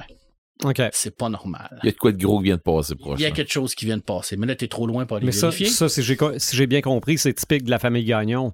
C'est plus la famille des biens, la Ah, famille de Monégamouk, Ah. la famille de ma, ma conjointe, qui elle vient de là, Oui. qui a été baignée dans cet univers-là euh, toute sa vie, bien entendu, parce que ça fait partie du folklore de Ponegamo. Ils t'ont contaminé. Totalement contaminé. Totalement contaminé. Ouais, mais attends un peu. Mais là, la euh, différence. On entre- s'entend-tu que Pepperman, c'est. Je, je vais le dire comme ça, mais c'est pas ça, là. Mais c'est un bon public, là. Ah oui, tout à fait, c'est clair. Je suis Il, facilement il est perméable au fantastique. Tout à fait. hey, euh, garde, tu parles, tu prêches un converti de mon bord. là, Aussi.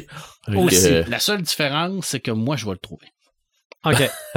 Ça, bon. c'est une promesse solennelle que je fais aujourd'hui. On est quoi aujourd'hui? On est le 4, 5, Le, 3 le septembre. 3 septembre, 3 septembre 2021. 2021. Ouais. Je vous promets qu'un jour ou l'autre, je vais tirer cette légende-là au clair. OK, je pensais que t'allais ti- t'allais tirer le monstre. Moi, t'as le tiré, moi, la- moi, Je l'accrocher vais après le mon mur. trouver, puis je vais prouver l'existence des cavernes souterraines qui mènent jusqu'au Loch Ness. OK. Non, Écoute, ça, c'est que j'exagère un peu. Là. Le mystère du lac Ponégamouk. Prochaine émission à Historia. Ben oui, ben je Là, dis. la même introduction qu'Oak Island. Il existe un lac au Québec où il glane un mystère extraordinaire. Une créature mystérieuse serait dans le fond. Marc Gagnon et son équipe essayent de le trouver depuis plusieurs années. Il est prêt, hein? Est-ce que c'est aujourd'hui qu'il réussira dans l'épisode 1? Il y a des chances que c'est l'épisode 1 que la réponse soit non. Ouais, Marc, euh, Parce que si tu veux faire un peu d'argent avec ta série, là. Fait que là, on étire ça à 10, Première affaire 12 que t'entends, épisodes. ouais, Marc, euh, il y a plus, y a plus de bière dans le bateau, puis il faut aller mettre du gaz. Euh, Fait que là, on va étirer ça à 10-12 épisode. Là, puis- Fait que premier moins. épisode, on l'étire sur on va aller chercher de la bière au dépanneur. C'est ça. Ouais. On va trouver un, un arbre qui flotte dans le fond. je C'est ça. Il y a plein tu vas, d'affaires. tu vas jaser avec le gars au comptoir du dépanneur qui Ouais. va te raconter la légende. Ben oui, c'est sûr, c'est sûr et Mhm. certain. Puis là, après ça, il va y avoir des intervenants qui vont venir me parler. Ah non, euh, tape, on a un concept, là. On millionnaire. L'autre qui est là, on, on a, on a un filon. Ah oui. Ah, moi, j'ai de quoi rajouter là-dessus? Oui. Parce qu'on est dans, on est dans, dans, dans le dossier euh, littérature. Euh, on a parlé de tout le monde, sauf de M. Chatham. Il n'y a pas du feu des créatures fantastiques. Ouais. Puis, puis, je veux dire, il parle même de, il a même adapté ma créature fantastique préférée dans son, dans Le un Kraken? le Kraken. OK. Oh. Il l'a adapté et le Kraken, il est pas dans l'eau. OK. Oh, Ouais. Euh, quand on est, quand on lit, j'ai manqué de dire qu'on écoute. Non, je, je vois, pour vrai, là, je lis, je lis ce roman-là, puis j'ai, j'ai tellement des images. Pour vrai, ça prend un film, euh, pas, un, film, ça prend une saga pour, euh, pour, ça. Euh, L'autre monde. Ça fait, plusieurs fois que je vous en parle dans l'autre monde, puis c'est une série tellement incroyable de, Maxime Chatham. Et euh, à un moment donné, on se ramasse dans la forêt des chlorophamphiles. Euh, la forêt des chlorophamphiles, dans le fond, c'est des, enfants qui ont développé des affinités avec la nature, avec les arbres. Ils ont la peau verdâtre, ils ont plus de la sève que du sang, euh, puis ainsi de suite. Puis ils marchent beaucoup avec euh, la nature, vraiment incroyablement. Euh, cette forêt-là, pour les gens qui tripent, qui Star Wars, c'est une, forêt qui pourrait re- ressembler à Kashyyyk. C'est une forêt tellement dense que tu peux porter sur le top des arbres. Et les chlorophamphiles, ils ont des bateaux qui se promènent sur les arbres, sur le top des arbres. Mais, bien entendu, il y a des créatures marines. C'est pas des créatures marines, mais Des créatures forestières. c'est ça, mais, mais qui sont inspirées de celles de la mer. Exactement, quand ils se font attaquer Ah. justement par euh, une créature Par dessous, ouais. tentaculaire qui arrive par en dessous, un genre de kraken qui vient les attaquer, mais le kraken en tant que tel, lui, c'est une créature tentaculaire qui s'agrippe aux arbres puis qui vient ramasser ce qu'il y a dans le top des arbres puis qui les attire vers, en- vers le fond. Fait que c'est le même principe que ça, mais au lieu d'être dans les dans les flots, ben ça se trouve à être dans les arbres. Fait qu'ils viennent, ils ont été, il a été chercher un genre de un genre d'imaginaire euh, marin, mais qui a amené ça sur euh, sur le top des arbres. C'est magique. Ce bout là c'est toute cette œuvre là, je vais m'en souvenir toute ma vie là comment c'est- venu me chercher. Mais ce, ce bois-là, euh, quand ils rentrent là-dedans, les héros, quand ils rentrent euh, dans, dans ce bois-là, ils rentrent par le bas. C'est pas une bonne idée.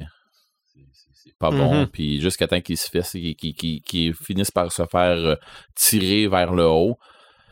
C'est pas chic, là. Ils se rendent compte qu'ils sont dans le fond. Ils sont dans le fond de quelque chose de pas, de, de pas bien bien. Là. Fait qu'il y a vraiment des créatures qui, qui sont inspirées des créatures de fond marin qui sont dans ce bois-là, mais qui évoluent à travers les arbres, mais un peu comme un, je disais, comme un kraken, que au lieu de se promener dans l'eau, ben, il se promène à travers les arbres, il se tient après les arbres, puis il va, il va ramasser des bateaux qui, euh, qui se promènent euh, dans le haut de ça. Fait que tu as même, euh, même Maxime Chatham. Mhm. il- Je terminerai le segment littéraire en vous en en revenant sur le sujet des licornes OK, ben oui. parce que je, Ah, vous je viens de voir parle, au-dessus de ton lit. Mon Dieu.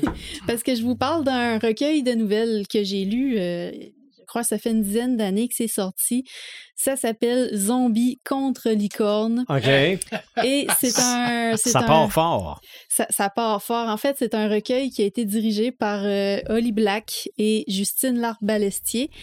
Et euh, chacune des deux auteurs a pris son clan. Il y en a une qui est du côté des zombies, il y en a une qui est du côté des licornes. Et euh, il y a plusieurs auteurs qui ont participé. Je pense que c'est toutes des femmes en plus. Euh, non, il y, a, non, il y a des femmes et des hommes aussi. Mais bref, ils ont pris chacun un leur clan et tour à tour, ils racontent une histoire de zombies, une histoire de licorne. Et entre chaque his- histoire, il y a un petit segment où c'est les, les, les deux euh, directrices de l'ouvrage, en fait, qui ont un dialogue par rapport à la nouvelle qui s'en vient. OK. Euh, ils se lancent des flèches d'un côté comme de l'autre. Puis, ce que j'aime beaucoup, c'est que c'est des nouvelles. Puis, dans les nouvelles, ben, on, on aborde souvent des, des, des façons de voir les sujets, les thématiques de façon différente que si c'était un roman ou que si c'était un film. Fait que côté, moi évidemment, je prenais pour l'équipe des zombies, on se le cachera pas. C'est à la base, c'était pour ça que j'avais acheté le livre. Je suis Euh, tombé surpris. mais, euh, Ouais, mais t'aimes les licornes aussi. Mais, mais, mais j'ai appris à aimer les licornes Ah, aussi. bon? On va dire ça plus comme ça. Euh, mais c'est ça. Côté histoire de zombies, on, on a des histoires qui sont tellement différentes de qu'est-ce qu'on est habitué de voir au cinéma, qui ont rien à voir là, avec les espèces de films post-apocalyptiques, survie. Là, on va on va chercher des trucs qui sont plus profonds que ça. Puis avec les licornes, c'est la même chose. Puis il y a même, euh, il y a même une, une auteure qui était dans l'équipe des licornes qui a switché vers l'équipe des zombies. Fait que ça a donné une histoire de, de licornes avec des zombies. fait qu'on on est dans le fantastique médiéval. Puis euh, ben, les licornes, euh, une de leurs nombreuses propriétés qu'ils ont, Mhm. c'est de pouvoir ressusciter les morts. Ouais. En partant de ça, ben il y avait une Mais là, excellente s'il y avait des cette zombies, euh, ça veut dire que ça a mal viré. Ça, ben, ça a mal viré, oui, puis non. La finale de cette histoire-là là, était vraiment incroyable, puis elle valait la peine. Ressusciter des morts, là. Ça veut pas dire. Ça veut pas dire créer des, des Ben zombies. euh, Mais ça veut pas dire non plus qu'ils sont redevenus tout à fait normaux. Non, ça, Mhm. évidemment. Ça, c'est. D'habitude, quand t'es passé par la mort, il y a de quoi qui, qui a changé. Tu euh, redeviens weird un Oui, peu. ça. Le Euh, chemin de la nécromancie est un chemin très solidaire, Morgane. Un autre, un autre nouvelle euh, de licorne qui m'avait beaucoup marqué là-dedans, c'était une licorne qui mangeait des êtres humains, genre d'espèce de Oh, licorne cannibale. Mais c'est ça, c'était justement un petit, un petit poney cute, tout mignon, puis qu'il y avait une, une fille qui décide de l'adopter, même si elle savait très bien que c'était illégal, parce que dans cet univers-là, les licornes, on les tue, c'est des créatures dangereuses. OK. Euh, puis évidemment, ben là, elle l'attache à un arbre, elle le nourrit, puis elle essaye de l'apprivoiser un peu, si on veut. Fait que vous voyez que les, les deux histoires de licornes qui Tu ont vois, retenu hein? mon attention là-dedans, c'est c'est pas des c'est pas des histoires Mais là, l'histoire, euh, nous dis-tu qu'elle les embroche, les faire cuire sur le feu? Imaginatrix, c'est tellement mon ami, là. mais, mais ça, c'est des nouvelles, fait qu'évidemment, évidemment, je, je divulgagerai pas les, les fins de Ben ces non. histoires-là. Ah non, mais quelle mort horrible, pareil, là, tu sais. Être Ouais, euh, oui, c'est ça. T'a- T'arrives t'a- t'arrives au Oh, paradis ou whatever, Ouais. où là? T'es mort comment, toi? Mais été mangé par une licorne. Ah ouais, Ah, sans farce, qu'est-ce qui était arrivé? Non, non. C'est vraiment Non, ça. non, je, je, je te niaise pas. OK, mais ça existe pas, les licornes. OK, pis toi, c'est quoi qui s'est passé? Un vampire, là. mais, mais bref, euh, pour avoir euh, des perspectives différentes, autant euh, en ce qui a trait aux histoires de licornes qu'aux histoires de zombies, c'est vraiment un très bon recueil pour ça. Zombies contre licornes. Il est encore disponible sur leslibraires.ca. Euh, je n'ai pas remarqué à combien d'exemplaires parce qu'on s'entend pour dire que ça fait au moins une dizaine d'années sorti. Là. Mais Ok. c'est- c'est encore trouvable là, si c'est de quoi qui vous intéresse. Sinon, les bibliothèques, souvent, ils tiennent OK. Ben moi, je vais vous raconter mon aventure de la journée. C'est-à-dire essayer. J'ai hâte de voir où est-ce que. Parce que pour vrai, depuis le début, là, on, Mhm. jase, puis ça Non, va mais bien. Puis là, pour je me pour suis vous dit. autres, pour j'ai vous autres, ça a l'air hâte- de bien aller. Hein? J'ai hâte de voir ce que Ben, Sylvain en va sortir. c'est que, oui, je suis arrivé dans un bon filon. J'ai trouvé un bon tronc, mais pour me rendre compte qu'il y a à peu près 800 000 branches à mon arbre. OK? c'est ça l'affaire. Donc, quand je disais tantôt que j'ai l'impression qu'on a un podcast qui va peut-être en ouvrir plein d'autres, c'est que là, là, évidemment, j'ai une discussion, euh, couple de questions que je pose à Marc concernant, entre autres, les, les, les monstres dans Stranger Things. Ouais. C'est-tu des créatures fantastiques, ça? Pas non, toutes. non c'est des monstres. Ouais, mais ça vient pas de donjons et dragons, Ouais. ça? Ouais. Mais c'est des monstres. Mais Démon Gorgon, c'est un monstre de- du bestiaire. OK. Ça vient, vient d'un livre qui s'appelle le Monster Manual. Mhm. Ouais, mais pour nous autres, c'est pas une créature fantastique? Non, c'est un monstre. OK. Bon, tu vois que déjà, ça partait mal. Fait que là, après ça, je me suis dit, les Pokémon, c'est-tu des créatures fantastiques? Il existe? Moi, je dirais. Ouais, ça Dans dépend. la Ben, mesure dans, où- moi, mais dans Pokémon, il Ça- existe. Ça, Ouais. dépend quel Non, Pokémon. ça. Mewtwo est une créature Non, fantastique. ben, non. Ah, ouais. Ben, non, parce Mew- non, Mew- non, Mewtwo, c'est, Mewtwo, une. Ouais, ben, Mewtwo, c'est une dans- créature, dans- c'est une, création. Mais, mais, mais, dans l'univers de Pokémon, les Pokémon, c'est pas des créatures fantastiques. C'est ça. Par contre, il y a. Oui, Ouais. c'est ça. Par contre, il y a des, des, des Pokémon euh, mythiques, des Pokémon euh, ultra rares. que tout le monde a entendu parler, mais ça, mais personne que n'a pers- vu. C'est ça. Bon, là, oui, tu pourrais aller en chercher. Mais est-ce que euh, un Pikachu, c'est, c'est une créature euh, fantastique? Je crois pas. Mais par rapport à notre monde, OK, dans la perspective où on se dit peut-être que ça existerait des Pokémon. Tu sais, des fois, on envoie là, des créatures là, qu'on vient de découvrir, là, Mm.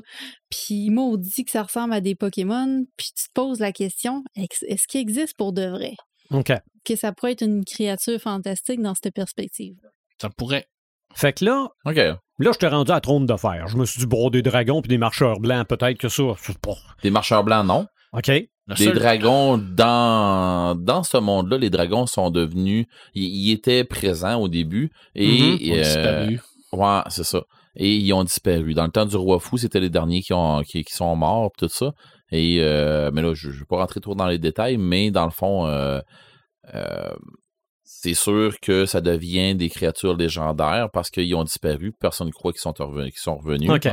Mais est-ce que c'est des, des créatures euh, de fantastiques, des créatures de légende? Non. Parce que c'est. C'est. Ben, dans ce monde-là, non. Ouais, c'est ça. mais Dans pour nous autres, des dragons, c'est des créatures Ben, au même fantastiques. titre comme on en a parlé tantôt. Hein. Mais là, Ouais, le, seul, le seul truc qui, qui est une créature fantastique dans Game of Thrones, c'est qui est un. Qui est c'est- un c'est le dernier roman? non, c'est Puis encore, oui, il y a puis encore dans Game of Thrones, personne c'est ne l'a bien- vu. Personne ne l'a vu, Puis mais encore dans Game of Thrones, c'est bien plus des Wyverns que, Ouais. que, que des dragons. que des dragons. La seule affaire qu'on- qui est comme deux, mais bon. légendaire puis qu'on sait pas trop si ça existe ou non, c'est le talent de l'auteur. me semble. OK, bon, légende. Mais là, tout ça, là, Le dernier j'arrive... roman était très bon aussi. Oui, j'arrive à la conclusion que là, je suis plus capable. Ouais. Donc, je sors du studio, je monte au deuxième étage. Euh, ma fille, son chum sont là, qui sont de, de, de- tous les deux de solides crinqués. Là. Je dis là, il faut que vous m'aidiez. là. Il y a, il y a de quoi. Là, dû te faire bombarder. Là. Euh, oui. oui. ah oui. Ben, là, Connaissant j'arrive- un peu ta fille, oui, J'arrive avec une histoire de dragon. Oui. Et Jacob, c'est le nom du chum de ma fille, dit Ouais, mais là, attends un peu, là, c'est un dragon à deux pattes, à quatre pattes, y a-tu Ouais, une c'est queue, une y a-tu wyvern. des ailes? C'est une wyvern ou un dragon? Là, je fais à quoi? Il me sort un graphique avec Ah toutes les bons. Fait que là, épisode c'est dragons. OK, on C'est peut vrai, pas. on l'a pas fait On n'a encore. pas fait d'épisode c'est dragons Mhm. parce que dans l'histoire sans fin, ce que moi j'appelle une tête de chien qui vole, Ouais. en Dragon. fait, c'est un Falcor? dragon. Non. Mm. Oui, c'est un dragon. Ben oui, Ben, mais c'est un dragon basé sur les dragons chinois. Ouais, exact. OK. Bon, ben lui, je pense qu'il n'y a pas de pattes. C'est un serpent volant ou. Il y a des pattes, me semble. Y a-tu Ouais. des pattes? OK. Oh, oui, Falcor à quatre pattes. OK. Bon. Fait que là, déjà là, là, j'étais là.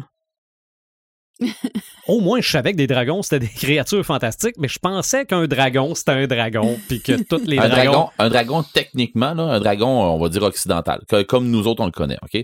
Je, je vais, je vais, je vais te l'expliquer, moi, te le décortiquer Mhm. comme faut. Un dragon, ça a quatre pattes, Oui, ça a deux ailes, oui. ça a un, un cou relativement long, puis ça a une tête, euh, c'est ça a un corps un peu style lézard avec une, Puis- avec une Puis queue, si tout ça. ça a juste deux pattes, c'est un wyvern. Wyvern, ouais. Ouais, c'est ça, Puis si ça n'a pas de pattes, c'est un worm. c'est ça. C'est ça. Ah ben ça, ça, ce bout-là, là, je l'avais noté. Bon, ça fait que puis une wyvern puis un worm, c'est con. C'est c'est c'est ben c'est con, ça a pas d'intelligence, ça a pas ben c'est ça ça, ça a euh, une bestialité euh, style euh, on va dire euh, euh, d'une créature d'un monstre, tu sais euh, question plus euh, lézard ou quelque chose comme ça. OK. Mais, un dragon normalement ça va avoir une intelligence puis ainsi de suite. Donc comme un peu comme Falcor aussi qui va euh, tu veux simplifier ça, là, un dragon, dans la plupart des, des, des, des cultures, c'est un reptile volant. C'est Ouais. ça. Qui crache du feu. il est Peut pas obligé de cracher- ouais, du il peut feu. cracher du- un reptile. É- Évidemment, là, on- tu parlais de, de Falcor, lui, il est poilu, c'est une autre affaire, mais ça, c'est une autre culture. Mais- Mais, en général, là, On pourrait étaler On- ça on sur est- un podcast au complet. Ouais. Parce Mais que Falcor, effectivement, il, est- il- il va se tirer plus du style dragon oriental. Mhm. Parce qu'il y a une grosse différence entre les deux. Clomrong, qui est le dragon principal dans l'œuvre de Tolkien, n'a pas d'aile. Il vole pas. OK. Mais c'est un dragon. OK. Le père de tous les dragons. C'est lui qui a enfanté tous les dragons. Mais Smog, il vole. Ouais. moi qui vole. OK. C'est un dragon aussi. Bon, Ça. ben, on... Ouais. Et en fait, les dragons sont des meilleurs. Ils sont- Imaginatrix, tu peux mettre ça sur la liste. ah, il est déjà sa OK, liste. on fera un épisode sur les dragons. Très intéressant. Mais là, à un moment ça. donné, je, je pense que j'ai un flash. Je Genre, me suis Yes, rappelé... je pense que je suis correct. Je- non, yes, je pense. OK. Je suis... J'ai retrouvé ma capacité de réfléchir. Parce que T'as enlevé un j'ai petit peu le sang que t'avais sur j'ai le bord du nez, j'ai été là, flatline pendant un bout. Là. Je me suis rappelé de vieux dessins animés d'Hercule. Oui. Qu'on pouvait voir jusqu'à tout récemment à Télétoon Rétro, quand il y avait Télétoon Rétro, Oui. là, ça lui prenait sa bague pour devenir Mhm. fort. Puis bon, ben Hercule, la plupart du temps, quand il était dans l'Olympe et qu'il devait revenir sur Terre, il sautait en bas, puis that's it. Mais des fois, il était sur le dos de Pégase. Ouais. Pégase qui est, un, qui, qui est une créature fantastique. C'est ça, rien à voir avec la compagnie de films de Montréal. D'accord. Oui, Laisse faire. ça, ça fait du cheval des fois dans leurs films, mais ça, c'est un, une autre histoire. Pégase Production, là. Non, je connais pas ça. T'es pas obligé. T'es Ben, pas obligé. écoute, Ça manque pas à ta culture. Tu Ben, malgré, tu taperas ça, tu taperas ça ce Ouais. soir, quand, mais quand Tape tu ça sur seul. Google. Seul, OK. dans, un, dans un navigateur Mais- euh, privé, genre. Ben, genre, Ouais. Pégase Production, tu vas comprendre. Ouais. Mais c'est ça. C'est T'avais québécois. Pégase, qui est un cheval Oui. blanc ailé. Oui. Et quand il arrive sur Terre, il y a toujours le même ami qui s'appelle Newton. Newton est un centaure. Oui. Donc, corps de cheval, Ouais. corps euh, tronc d'humain. Et plus tard, moi, dans mon souvenir, il y en avait un plus petit qui, selon moi, était un centaure aussi, Non, qui c'était un s'appelait satyre. Toot. Ben, moi, Sur- c'est- c'est pas le nom que j'ai trouvé, mais ça doit être ça. là. Ça doit être la même C'est affaire. un faune. C'est que... écrit? Hein, t'as écrit, t'as c'est un faune? Wow, le nom que j'ai trouvé, c'est un épi... Un égipan. Mais en fait, ça doit être la même affaire que vous autres. Un là. satyre ou un faune. Ouais. Parce qu'en fait, il y a deux pattes puis des petites cornes la tête. Oh, ouais, mais c'est ça. Les deux pattes de bouc, c'est ça. un- c'est un satyre. OK. Puis j'imagine qu'il doit être représenté qu'une flûte de pan. Il n'utilisait que ça pour parler. Et voilà. Fait que là, je me suis dit, tabarouette, j'ai déjà trois créatures fantastiques dans la même affaire. Donc ça, oui, c'était très, très de base comme histoire, mais je, me- je me suis rendu compte qu'au moins, il y avait un peu de recherche Mhm. parce que tu avais des personnages mythologiques dans cette euh, série-là. Mais tu sais que t'étais pas tant loin, de- tu cherchais trop loin des Ah, fois pour des affaires que tu savais déjà. Ben, ça, ça- bon, ça m'arrive souvent, ça. Ben, tu sais, euh, Ça tantôt, souvent. quand que Imaginatrice t'a posé la question, c'est quoi t'es allé chercher? T'es allé chercher Splash? Ben, une ça- sirène? Ça, c'était pas loin. là. Non, mais tu sais, je veux dire, c'était pas loin pour Mhm. toi. Mais tu as-tu pensé pendant que tu faisais tes recherches? Non. Euh, j'ai, pensé aux sirènes, puis en pensant à sirènes, j'ai pensé pensé. tout de suite à Splash. Là. Mais euh, Dragon, dans Marvel, il y a Fin Fang Foom, est mais, basé sur... de- C'est vraiment un dragon chinois. ouais, mais dans Dragon, t'aurais pu aller chercher le fi- les, les films Dragonheart. Oui. Tu sais, t'aurais pu. Euh, comment, comment euh, élever mon dragon. Là, Ouais. hein? Ouais, Ouais, Dragon, Mhm. ouais. Euh, t'aurais pu aller chercher le Reine du Feu, Mais là, là, c'est une Wyvern, tu sais. di- dites-en pas trop, on fait un épisode là-dessus. Ah oui, mais je veux dire, OK, on, OK, on laisse faire les Ah, mais il dragons. aurait pu aussi nous dire mannequin ou créature de rêve. Prochain épisode. Mais tu sais, euh, ouais, non, ça, c'est euh, créature de rêve, ça va être euh, sur les Prométhéens. ah, Ouais, c'est pas sur les Je- créatures fantastiques. Le mythe de Prométhée. Ouais. ouais, mais le film Créature de rêve, j'aimerais ça, moi, parler de ça. Ben, moi aussi, mais je l'ai écouté dernièrement, fait que correct. Ça, ça a-tu bien vieilli? Pas tant, non. Non, hein? Ben, arrête, là. Moi, moi j'ai, je l'ai écouté du début à la fin. Je pensais que je vais, j'ai dit, au pire, je vais m'endormir dessus. Donc, Ben non, je me suis pas endormi. quand on a... euh, ma fille m'a sorti le film Raya. Oui, excellent. Le film... euh, Attends, oh, ah ben, m'a évidemment parlé de ma, My Little Pony parce qu'il y a des licornes dedans, là. mais on m'a parlé des trolls, on en a parlé tantôt. Euh, la, la série Winx, c'est rien que c'est des filles, ça?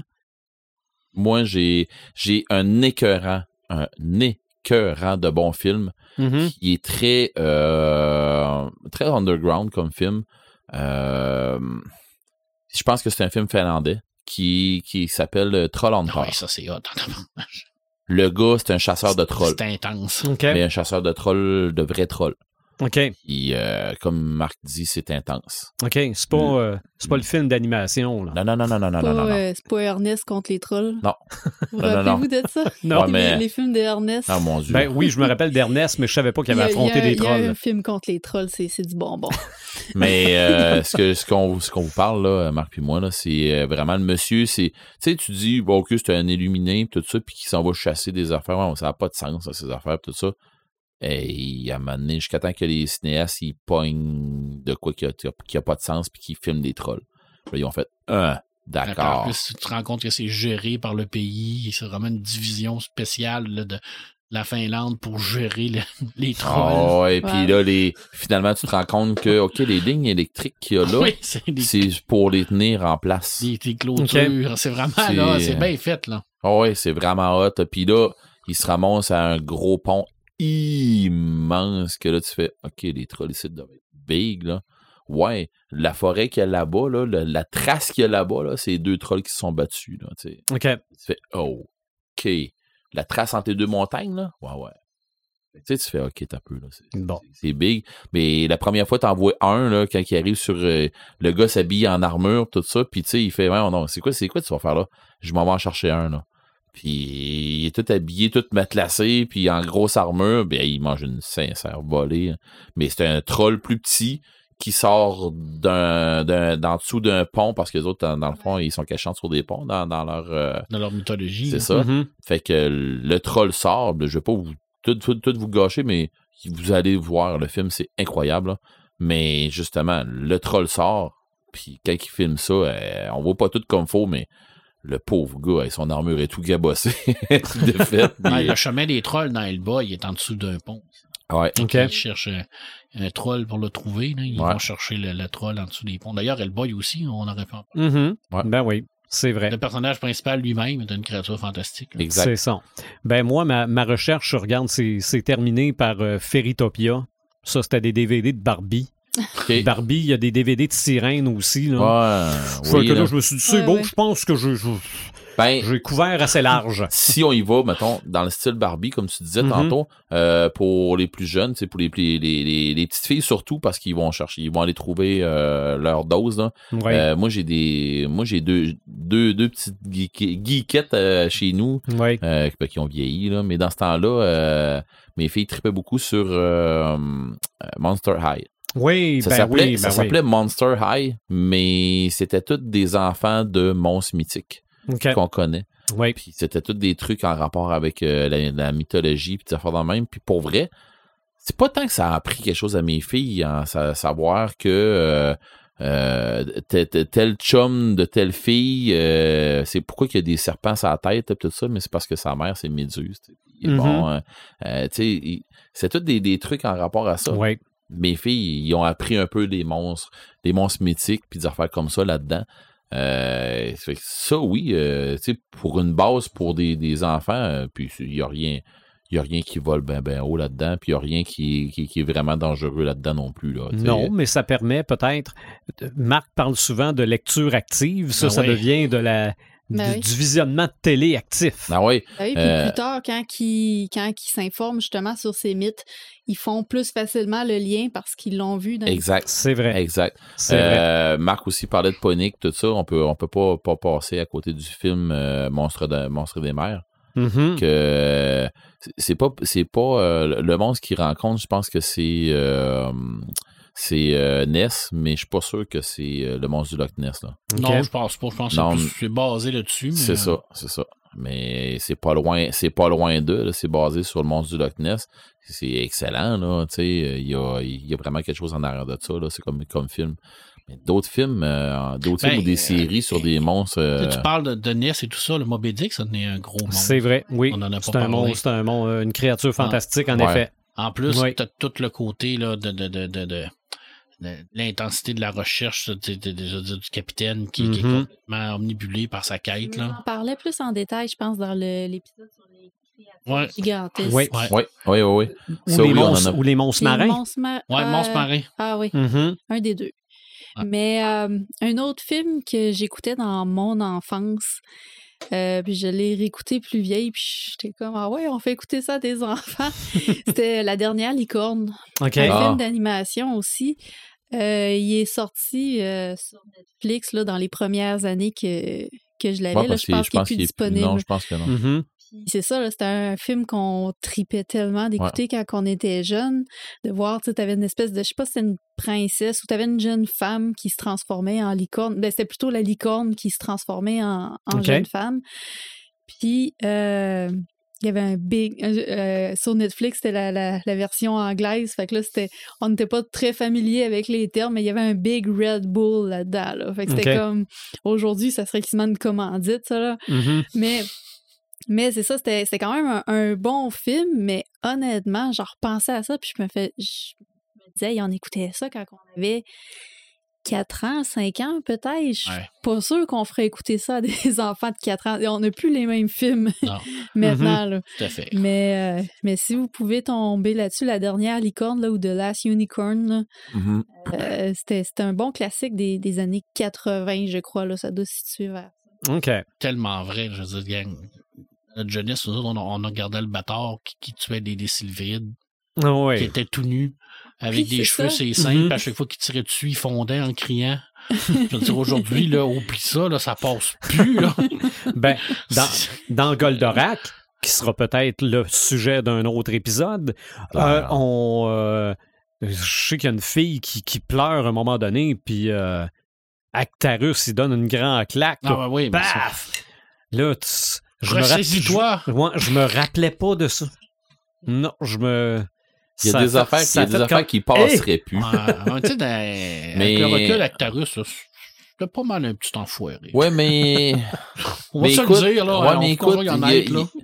C'est un Je prince autre Bon, planète. ça bien, là, mais Je vais revenir sur. c'est un extraterrestre, ça. C'est sûr que je suis hors sujet là-dedans, mais je vais revenir sur, sur le fait que la littérature est pas faite pour être jugée dans le temps que tu vas la lire. Mais non, C'est ça. Faut que tu la juges dans le temps qu'elle a été écrite. Point final. Grande sagesse, Red. Grande sagesse. fait. Dans le monde du jeu, y a-tu de la créature Moi, je fantastique? suis moins sage un peu. Euh, hey, oui, dans, dans le monde du jeu, là, euh, il y en a. Puis pour vrai, là, euh, il y en a une pélétarde. Hein? C'est un mot assez C'est un, sage. c'est un mot que tu utilises souvent. Ah ouais? C'est le fun. C'est- C'est bon. clair. Il y en a une chier. Il y en a un pas une barre. c'est ça. Hey, non, hey, pour vrai, là, pour vrai, je, je, peux pas arriver puis dire, euh, ben oui, j'étais j'étais un peu comme Marc là-dedans. Tu sais, je, je peux pas me garrocher dans un jeu puis, tu sais, de, de me dire, euh, ben, je vais tout te nommer tous C'est les ça. jeux qu'il y en a. T'en as, t'en as pour euh, trois jours, certains. Ouais, c'est ça. Fait que, tu sais, je vais y aller avec ceux qui sont plus, pas, pas plus récents tant que ça, mais ceux qui, qui moins, qui m'ont, qui, je sens que ça vaut la peine, là. Euh, écoute, il y a un jeu qui s'appelle euh, Hellblade. Euh, c'est un jeu euh, un petit peu plus indie. C'est un jeu qui n'a pas, qui, pas fait une tollée et tout ça. Pas, ça n'a pas été une bête comme grosse sortie. Ça n'a pas été quelque chose qui a été annoncé en défoncé. Par contre, c'est un jeu, ça s'appelle Hellblade Senua Sacrifice. Dans le fond, ce qui se passe, c'est que tu es une jeune sorcière ou une jeune chamane ou quelqu'un ou une jeune fille qui va se rattacher, qui est capable de rentrer un peu en communication avec les esprits. Et euh, tu es un genre, étais dans un genre de, de, c'est très dur à expliquer parce qu'il est arrivé, il est arrivé quelque chose dans ton peuple. Puis ils t'ont garoché, ils te garochent, ils te poussent quasiment à va, va trouver ce qui s'est passé. Fait que, en gros, c'est ça. Sauf que tu entres en contact avec des esprits, tu rentres en contact avec des, des, fantômes, des, des, trucs. Ils te font vivre des, euh, ce qui s'est passé dans le passé, puis ils te font. Euh, dans le fond, c'est que tu vis un peu ce qui s'est passé. Tu essaies de, de, de, régler les problèmes là, mais tu as une connexion avec tes esprits, puis de plus en plus, tu te rends compte que tu prends cet essence-là de ces esprits-là. Mais ces esprits-là, c'est toutes des, des créatures ou des esprits mythiques de la mythologie norse de la mythologie nordique. Fait que moi, c'est venu me chercher un peu plus. Puis il y a des affaires que j'ai, je voyais aller, puis je me suis dit, ah, c'est clair qu'il faut que je règle ça de telle façon. Puis je me, je me souviens, là, euh, euh, la fille qui était, qui, était avec moi dans ce temps-là, elle me disait, mais comment est-ce que tu sais pour savoir que? Ben, c'est parce que ça, là, c'est ce qui, ce qu'il raconte là, là c'est tel dieu nordique, c'est telle affaire nordique, c'est tel elle disait, ouais, mais t'as peu, jamais qu'ils n'ont parlé. Oui, mais la mentalité, la philosophie qui parle là, faut que je règle ça de telle façon.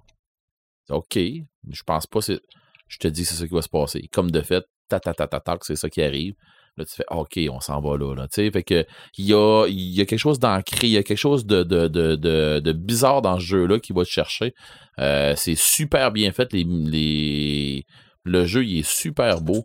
Euh, il est très, très, très, très euh, underground. Pas grand monde connaît ça, mm-hmm. mais c'est vraiment très bien fait. Puis c'est super beau.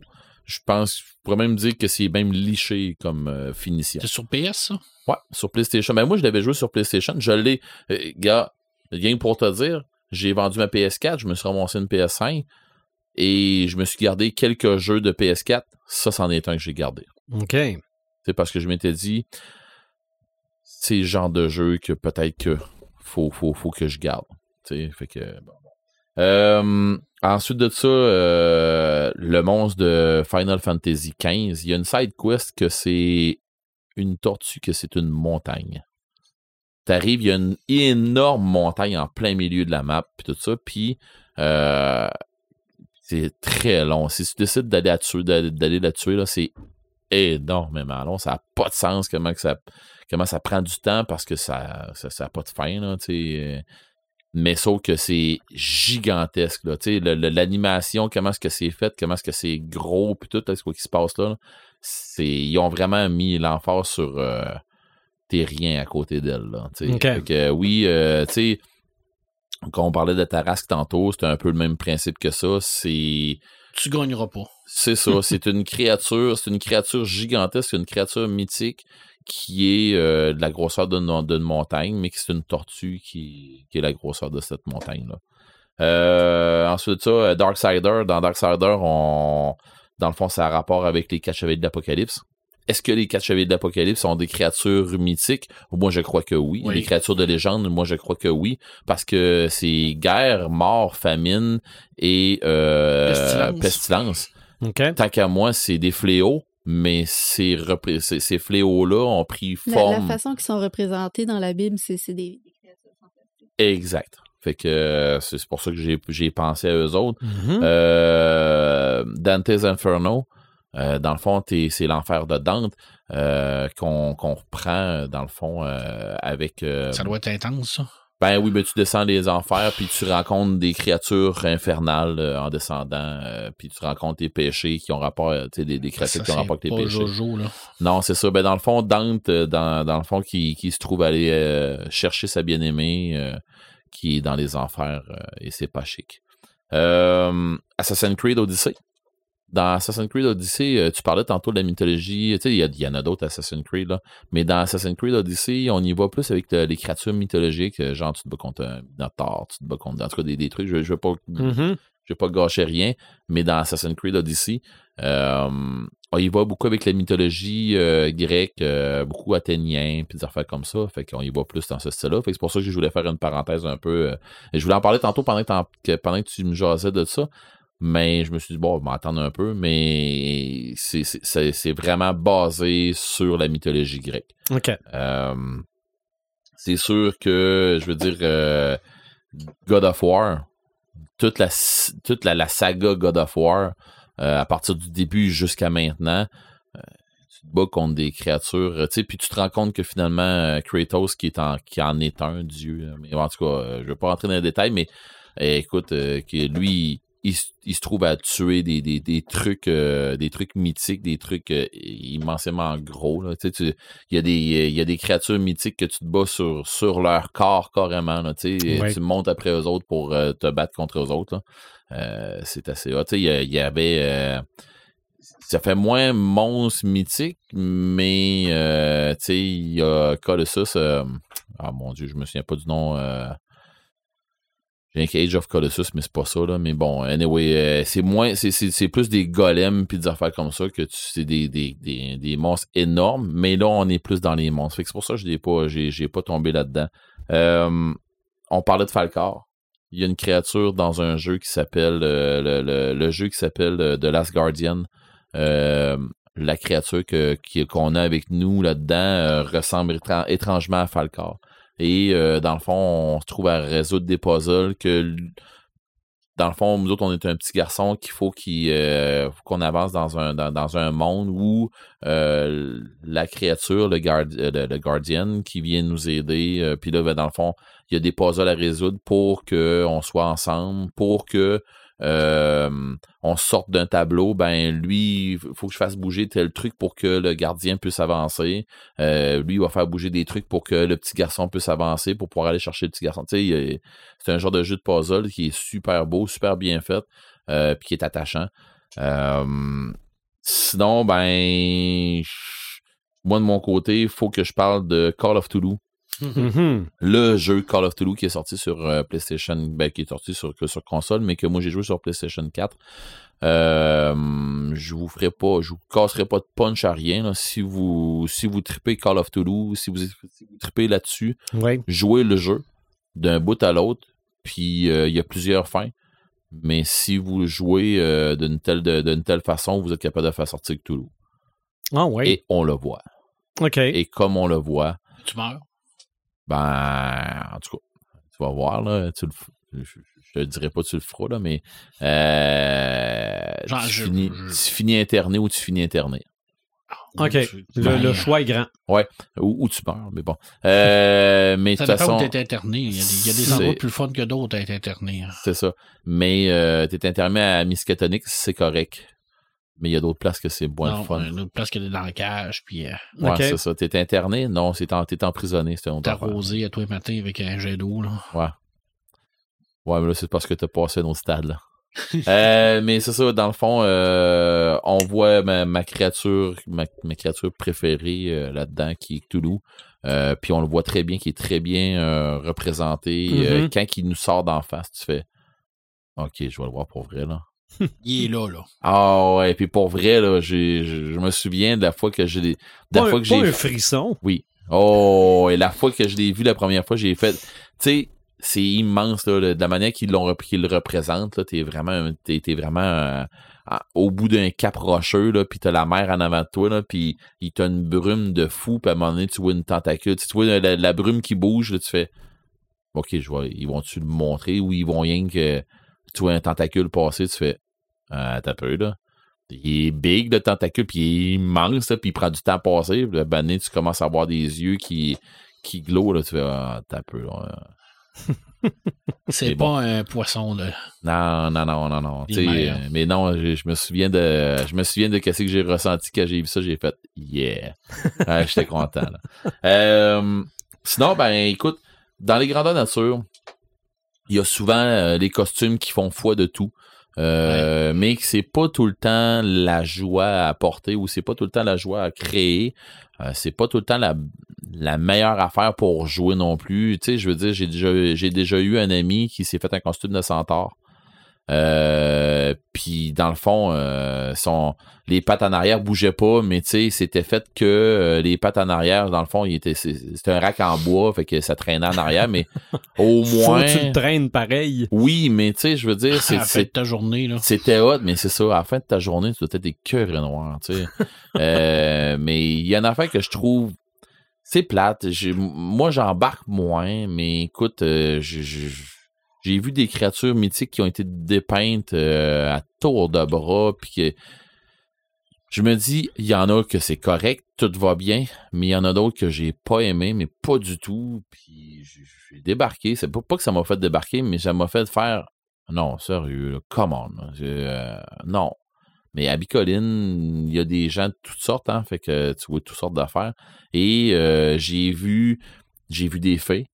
Tu sais, des, des, des, des trucs, euh, des, des trucs vraiment le fun à voir. J'ai vu un paquet de, euh, des gens qui sont euh, qui sont vers les côtés du côté des fées avec beaucoup des plantes, beaucoup des, des, des, des trucs féeriques à plein. Ça, c'est super le fun.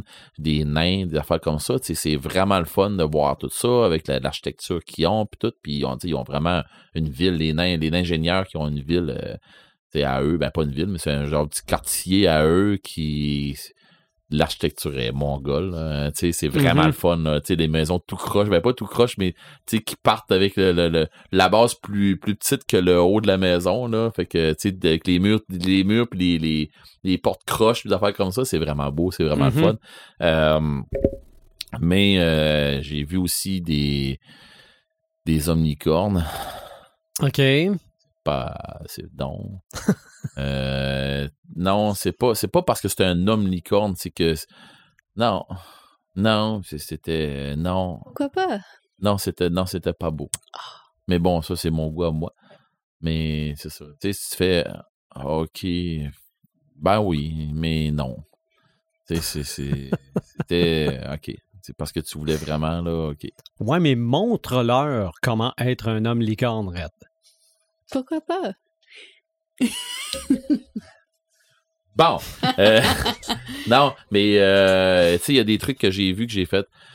OK. Tu sais, mais sauf que j'en ai vu d'autres aussi. euh, une dame qui était euh, qui, qui incarnait Mère Nature. OK?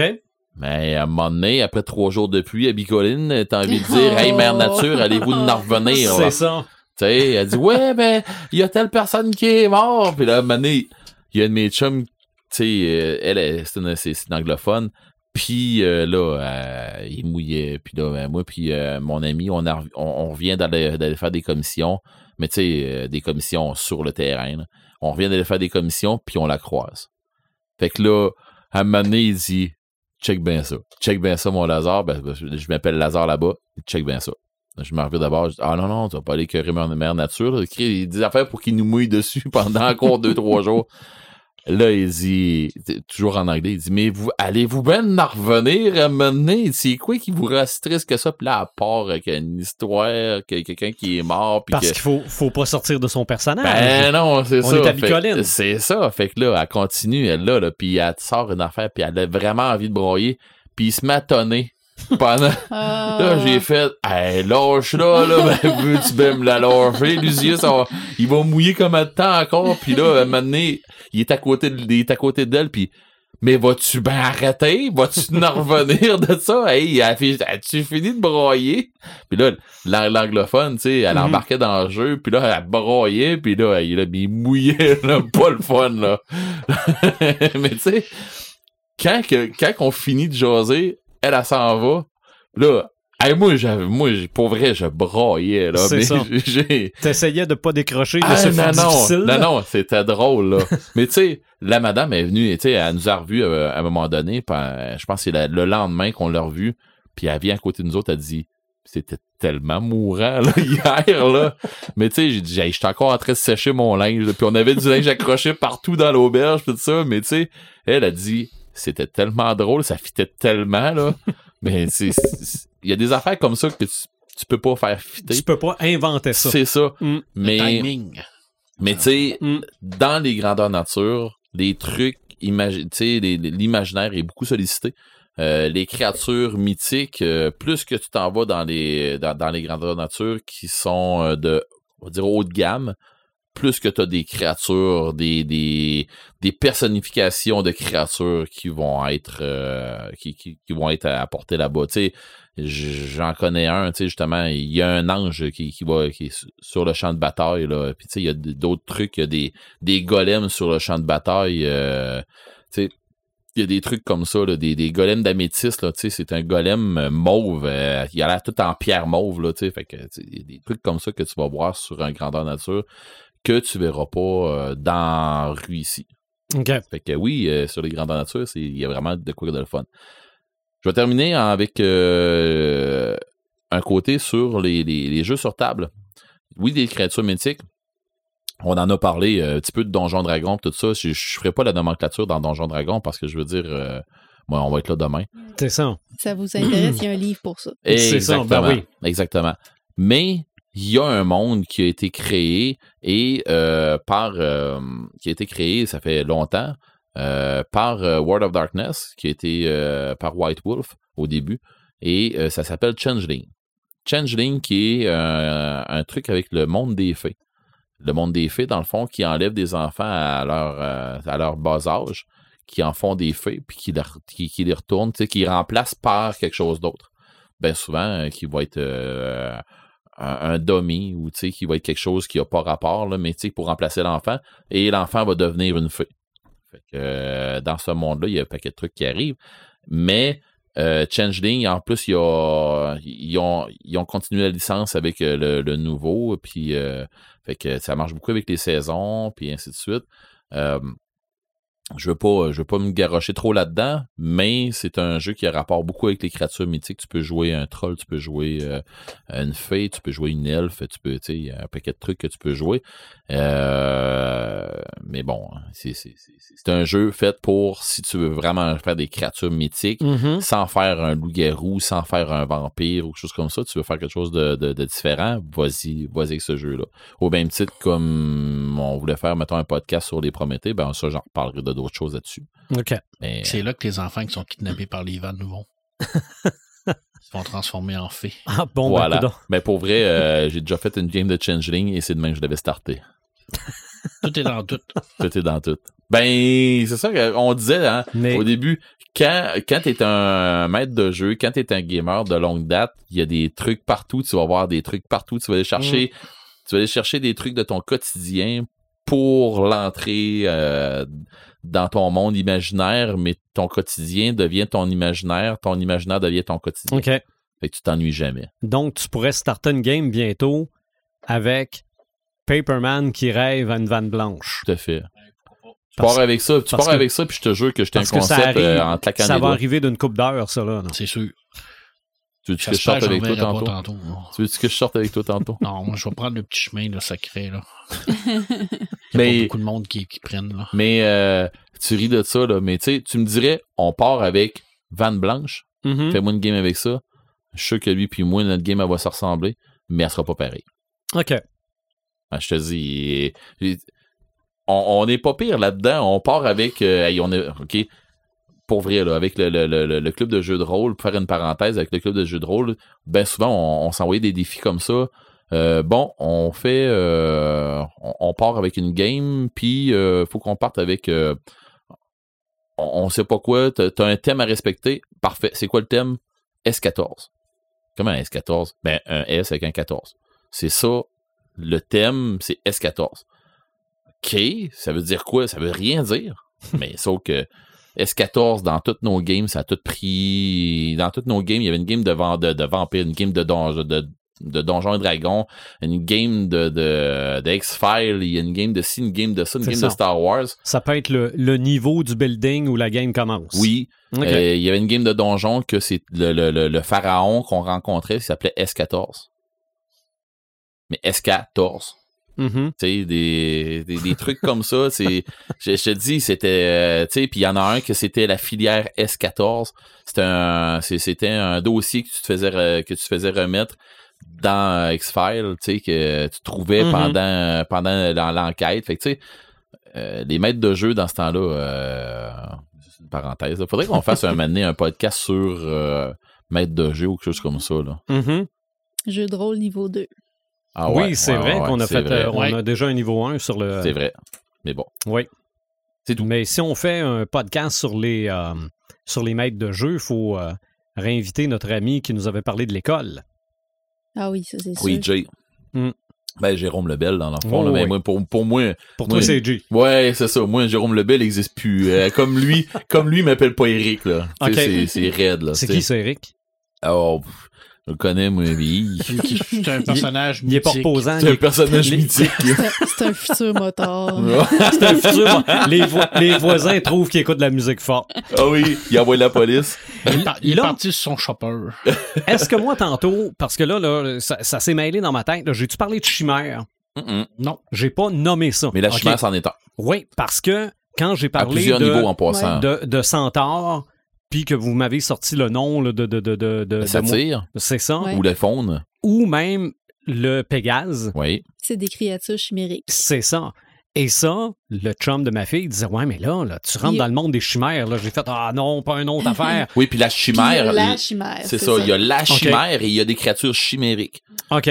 Donc, c'est un autre thème de podcast. Ah, je te dis, c'est parce qu'on rentre dans. un On, très bon on- thème on- de podcast. on- rentre dans les. Ouais, les créatures chimériques, c'est une autre affaire. C'est, on tombe plus dans les créatures. euh, À la limite, je pense qu'on aurait plus su où se diriger si on avait appelé ça les créatures chimériques Ouais. OK. que, que les créatures fantastiques. Ça aurait été moins Ben, parce que tu Moi, vois, avec les moi, il y a un manga qui me vient en tête. Là, dans les créatures chimériques, les créatures chimériques, je fais une parenthèse. Est-ce que le Windigo est là-dedans? Non. OK. Non, c'est ça. Tu sais? Non, non, ben c'est comme. C'est C'est c'est- comme c'est une- un mais mélange C'est ça, c'est un. de- c'est- d'animaux ou animaux humains. C'est ça, ou C'est l'équivalent animal de la bouture. Ben ouais, mais Ouais. gars, la créature chimérique, est-ce qu'un griffon est un- une créature chimérique? Oui. Est-ce que le Windigo en est un? Non. Commence pas à me mêler tout de suite, on est, on est même pas rendu là. Donc, encore une fois, on s'entend-tu que c'était tout un iceberg? Mais, Mais des fois, ça- tu te, tu te poses la question, pourquoi je sais ça? c'est ça être geek, je pense. C'est ça. On sait des affaires que. Ça va-tu nous servir de savoir Pourquoi? ça? Ça, Ben, ça ben se oui. pousse bien dans une discussion. Ça a servi à quelque chose, là. Bon, oui, absolument. à, Ben, ça- du monde pendant démêler d'autres. non, à nous divertir, Tout à fait. à Tout à meubler notre imaginaire. Tu parlais tantôt Red le Sage, ben. J'ai dit ça, moi? Ouais, tu t'as Ok, j'ai dit ça. Ouais, mais euh, écoute, des fois, des fils se touchent, toi, là. Profites-en pendant que ça passe. ouais, c'est ça. On va passer à nos samalumes imaginatrix. Oh, tu commences avec moi? Ouais. Euh, j'ai, j'ai, j'ai J'étais pas prêt. plusieurs samalumes Ah, ok. cette semaine. Euh, je commence avec une nouvelle qui est sortie aujourd'hui. Euh, c'est les éditions Sawin qui ont annoncé que une de leurs prochaines bandes C'est pas la dessinées. première fois que tu nous parles d'eux autres, hein? Non, parce que euh, en fait, les, les éditions Sawin, ils ont sorti Black Rose Saga, entre autres. Ils ont sorti aussi les cinq endroits les plus hantés au Québec, que j'ai juste ici OK. À la caméra. Euh, les cinq endroits les plus hantés au Québec, les cinq plus grands mystères extraterrestres au Québec. Et dans la même veine, ben aujourd'hui, ils ont annoncé qu'ils sortaient l'histoire des cinq, de cinq grands groupes métal du Québec. Oh, ouais. Alors, Tu ça parles va de être- qui? Quels sont les cinq grands groupes? Ils ne sont Ah, moi, j'ai pas des encore idées. annoncés. Hein? Euh, en fait, c'est ça. Là, on commence à, à parler du, du projet un peu. On va nous donner Mhm. des informations euh, au compte-goutte au cours des prochaines semaines. Mais est-ce qu'on peut spéculer? Ce qu'on sait pour l'instant, c'est que le- au scénario, c'est Félix B. Desfossés qui va travailler sur le scénario des cinq euh, BD. Euh, lui, c'est lui qui avait écrit le livre sur euh, l'évolution du métal québécois, qui est Oh. vraiment une grosse référence là, au Québec là, quant à l'histoire du, du métal québécois. Il va y avoir cinq artistes BDistes qui vont chacun travailler sur une histoire. Et euh, évidemment, il va y avoir cinq groupes. Fait que lesquels, on le sait pas encore. Euh, si vous, si c'est un projet qui vous intéresse, ben, je vous Ouais. invite à suivre les éditions Sawin sur les réseaux sociaux. Ben, Facebook. moi, je pense que si je gage sur Voivode, je peux pas me tromper. Ben ben, non, ben. Voivode va être Là, ça là-dedans. être Volvo featuring Aka Abba? C'est pas. Je penserais pas. Moi, je mettrais, je mettrais un, Mais- mais, vieux euh, 2 sur Groovy Mais, Hour. mais, euh, Mhm. Oui, c'est vrai. Ça va être à Voivode, voir. Groovy. Mais Voivode, tu sais, on se rappelle que euh, la couverture de l'évolution du métal de Félix B. Desfossés avait été faite par le drummer euh, Langevin de Voivode. Ah. OK. Fait que euh, Il y a des il y connexions a peut-être des connexions. Mais en tout cas, j'ai bien hâte de voir ça. C'est un projet que je Mhm. vais suivre. Ah, honnête, s'ils mettent pas beaucoup Voivode. euh, non, je pense que c'est comme un incontournable. Ben, je pense moi aussi. Là. Pour ce qui est des autres groupes, là, j'ai Ouais. vraiment hâte de Pas savoir. le groupe de ton ami, là, Unville? Unveil et je ne sais pas, peut-être des- un jour. Dans les grands groupes, tu, tu mets, tu mets qui? Ben, dans les grands groupes québécois, là, Je, tu, tu je sais pas, moi, je connais plus des petits groupes. Mais tu sais, aussi, honnêtement, là. J'en connais beaucoup de petits. C'est ça. Honnêtement, moi, j'aimerais beaucoup voir Overdrunk. Moi, j'aimerais voir Overbase. Je sais pas si on, si on été connus pour ça, mais je pense qu'on va voir aussi des groupes peut-être qui sont.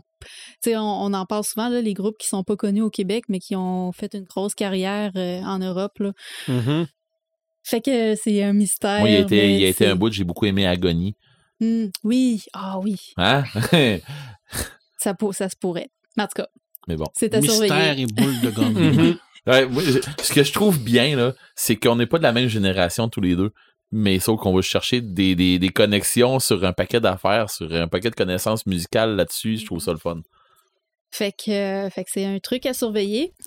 Euh, Puis sinon, ben, un autre truc euh, qui m'allume, je vous avais déjà parlé que je faisais des séances d'écriture en live Mhm. avec euh, sur le groupe Poussmine sur Facebook. Oui. Ben, euh, pour le mois de septembre, c'est moi qui va prendre la relève de Chanty pour animer ces rencontres-là. Ah, tu vas devenir Mhm. animatrice? Pas vraiment animatrice, mais on, s'entend pour dire que c'est moi qui va lancer la séance d'écriture. Ben, Euh, pareil. On, le fait ensemble avec euh, Chanty demain matin. Ça va être les samedis matins à 9h. Si jamais il y a des auteurs qui nous écoutent, que vous voulez trouver du temps pour, euh, C'est pour comme nos petits travailler. bonhommes du samedi matin, c'est toi qui vas prendre la place. Exactement. Fait que ça se passe sur le groupe Les Pouces Mines. Puis comment que ça fonctionne? Ben, c'est pas compliqué. On se rencontre à 9h. On parle du projet sur lequel on travaille. On travaille dessus pendant 20-25 minutes. On prend une pause. S'il y a des questions, on peut échanger un peu. Sinon, on continue de Mhm. travailler encore. Puis à la fin de la session, ben, on en revient. Genre, ta session tough, euh, elle, dure, elle dure combien de temps? Euh, normalement, c'est- je pense, deux segments de 25 minutes. Fait que je vais me remettre dans le bain demain, là, parce que là, on n'en a pas fait de l'été. On tu sors de là avec un produit ou? Non, non, non, c'est mais vraiment, tu- euh, c'est vraiment pour avancer dans chacun dans nos projets personnels. là. Euh, chacun de notre côté, c'est vraiment pour se dire, on se donne ce moment-là à nous pour Mhm. avancer dans nos projets. D'accord. Tu sais, les, les, les gens qui ont euh, plein de distractions, qui ont des enfants, ben, tu sais, ils mettent les enfants de côté pendant cette heure-là, puis... euh, Ça se fait. Ça. c'est- c'est c'est ça. C'est un moment euh, qu'on se donne à nous puis qu'on échange entre auteurs aussi. là. C'est- c'est- c'est le fun de- de se motiver comme ça. Fait que c'est ça, ça recommence euh, demain.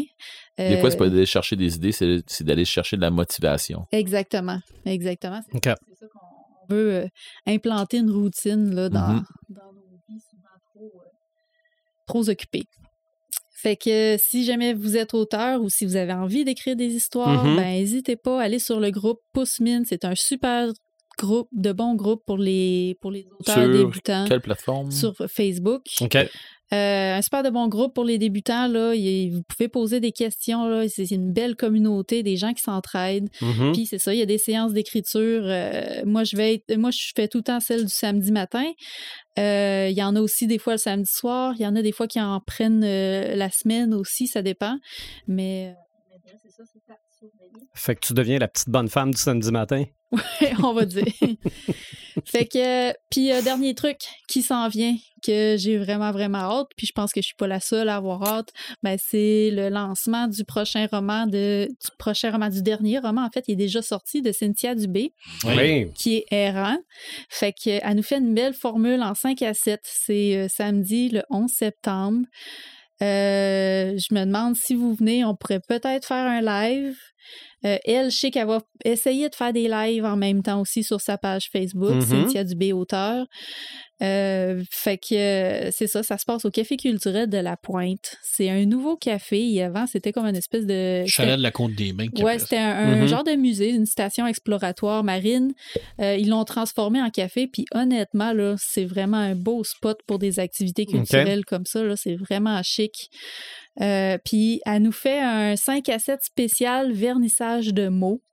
Fait que euh, va accrocher sur les murs des, des textes, des extraits de textes qu'elle a écrits. Fait que, on va pouvoir euh, on va pouvoir prendre un café puis jaser entre nous puis lire ces textes qui sont sur les murs. En même temps, on, a, on achète un livre ou on apporte notre livre si on l'a déjà acheté pour le faire dédicacer. Fait que c'est vraiment une belle formule, je trouve que hâte. Un 5 à 7 le 11 septembre. OK. C'est dans pas long, là. C'est en fait Non, semaine non, prochaine. c'est c'est ça. J'espère que je vais vous voir. Ben, moi, je vais, Ben, je vais essayer d'être que- là, là. Il y a des chances. Regarde. on- Oh, oui, moi, je vais c'est essayer un, d'être c'est là. un tu sais, samedi, c'est en ville. c'est- Tu sais, je veux dire, euh, moi, Cynthia, je la côtoie quand, Mhm. même, Mhm. quand même souvent. Fait que, tu sais, si je suis, si je suis pas capable d'aller là, euh, Cynthia, garde-moi, garde-moi un livre, là. Ben, Je t'en amènerai un au pire aller. Ouais, mais, Mais, je veux euh, dire, je veux- moi, je vais me le faire dédicacer, Ah non, par elle direct. Mais, que- euh, mais, puis je suis super contente parce que c'est mon premier événement littéraire. en- OK, moi, je suis je allé à toutes les autres, là. Non, c'est ça. Moi, j'avais posé parce que, tu sais, on était dans, on était encore dans des mesures Ouais. restreintes. Souvent, ben, si je voulais laisser la place peut-être plus aux amis proches, à la famille, des, des trucs comme ça. Mais là, c'est plus ouvert. On a une nouvelle façon de fonctionner Ouais. aussi là, pour, Ben oui, ben euh, oui. pour ces- ce genre d'activité-là. Fait que tout devrait bien se passer. Tout doit être contrôlé Ouais. et tout. Fait que euh, j'ai j'ai tellement hâte de sortir puis de jaser de trucs. Ben, en tout cas, on le voit dans ta face, là. on le voit dans ta gens. face, ah oui. Fait que bref, c'était ça pour mes ça m'allume. OK. Paperman, lui, a jamais de sa m'allume. J'en ai deux. Non, il un- boude, je boude, et puis j'ai un samatriste, malheureusement, Ouais. parce que j'en ai parlé un peu dans le pré-show. Je vais revenir avec le décès d'Henriette Valium. Je trouve que c'est important d'en parler parce qu'il fait partie de ces auteurs de la contre-culture québécoise, de la BD québécoise. Je dis pas underground parce que lui-même n'aimait pas le thème underground parce qu'il disait qu'underground, c'était comme euh, bâclé pour lui. C'était comme pas... euh, mais, mais il aimait pas ça. Lui, il voulait vraiment... euh, c'est difficile à décrire le travail d'Henriette Valium parce que il a fait beaucoup de fanzines, des petites, euh, des petites BD très difficiles à trouver aujourd'hui.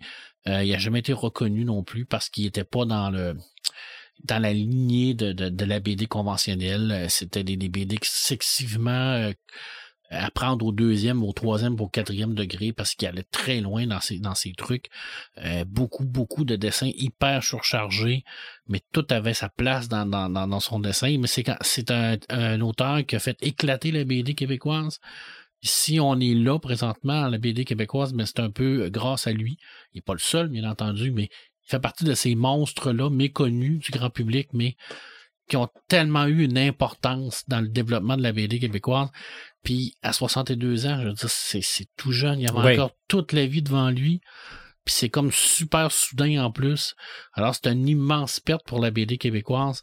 Puis c'est sûr que je peux pas, je peux pas, je peux pas conseiller du Henriette Valium à tout le monde là. Tu sais, je veux dire, il y a des affaires là-dedans là, que, que les, les gens vont lire et ils vont dire mais il est fou, ce gars-là, c'est un psychopathe. Là, Tu sais, je veux dire, mais c'était ça, c'était, c'était, quelqu'un qui allait le plus loin possible. Il n'y avait aucune, aucune demi-mesure dans son œuvre. Puis il aimait ça déranger, il aimait ça vraiment pousser les gens dans leurs euh, retranchements les plus profonds. Puis en même temps, ben, c'était fait pour c'était fait pour ça. Mhm. C'était fait pour, pour, euh, pour brasser la cage. Puis c'est une grande, grande perte. C'est une grande, grande perte. Puis triste journée pour la BD québécoise. Et la BD en général, parce qu'il était, il était reconnu en Europe aussi parce que son compagnon qui, qui a été publié, a été publié par l'association, qui est un, un éditeur en français. Encore là, on voit toute l'ironie de la chose. Que cet auteur-là n'a pas été publié au Québec par une grande maison d'édition, mais par une immense maison d'édition. Alors, déjà, quand on, est, on dit qu'on est euh, nul ni prophète dans son pays, là, ben, ça, ça en a un autre, malheureusement, qui n'a pas été reconnu parce qu'il sortait dans les sentiers battus. Des Mm. fois, ben, les gens qui sortent des sentiers battus, ben, on aime ça les tasser. Mais c'est ça. Ça, c'est la, la vie. La mort, ça fait partie de la vie. C'est triste.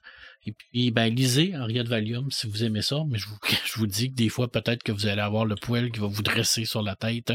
Mais ça fait partie de l'expérience de lecture. Mhm. Ne jamais prendre une BD d'Henriette Valium au premier degré parce que sinon, vous allez appeler la police. Je vous le dis. C'est clair, clair et net. Écoute. Euh, deux, ça m'allume. Euh, hier, euh, sorti du, du livre de Nature of Middle Earth de Tolkien, édité par Carl Ostender. Alors lui, il s'est amusé à aller s'amuser, ben, il s'est amusé à, à, à parler de, de la nature dans la Terre du Milieu. Alors, euh, on en a déjà parlé. Tolkien est un grand, grand écologiste avant son temps. Et ça, prend un immense part la nature dans son œuvre. Et ben dans ce bouquin-là, qui est en, seulement en anglais pour l'instant, qui va être traduit, bien entendu, chez euh, Bourgeois Édition, euh, on parle de ça. Alors, on parle vraiment de la place de la nature dans, dans Tolkien. Alors, j'ai l'impression qu'on va beaucoup s'amuser parce que c'est un, un- un petit livre quand même de 464 pages. Mhm. Alors, c'est une grosse brique. Euh, dans, Euh, dans un petit livre tranquille. petit livre tranquille. Ouais. Encore là, on tombe dans des trucs qui sont faits pour les fans de Tolkien. Ouais. Puis on s'entend là que, que, que, que si vous avez lu Le Seigneur des Anneaux puis, euh, puis le Beau, puis après ça, ça s'est arrêté là, c'est pas pour vous là. Ça, c'est vraiment des, des livres qui sont faits pour les gens qui, qui, qui ont une- un grand amour de Tolkien. Là, moi, je vais attendre la version en la version française, bien entendu, que je vais, je vais me procurer avec joie quand elle va arriver. Une petite BD qui sort le 24 septembre. Mais là, là je suis pas censé en parler, mais T'es pas capable. Pff, c'est pas d'acteur, j'en parle pareil. Ça me dérange pas. C'est une, euh, c'est un diptyque. Alors, ça complète le, le- la, série de deux. La série de un, le, le premier était sorti euh, un an ou deux. C'est dans la tête de Sherlock Holmes. L'affaire du ticket scandaleux. Euh, Benoît Daham au dessin et Cyril Lieron euh, à l'écriture. Et euh, j'en avais parlé du tome 1 et là, le tome 2 vient compléter cette histoire. Et, et- et ce qui est magnifique dans cette BD, c'est que la BD se passe dans la tête de Sherlock Holmes. C'est qu'on va le suivre dans une enquête et euh, le scénariste euh, fait suivre un fil rouge tout au long de la BD qui, est- qui est physiquement là, bien entendu, et qui représente toutes les étapes de l'enquête qui se passe, bien entendu, dans la tête de Sherlock Holmes.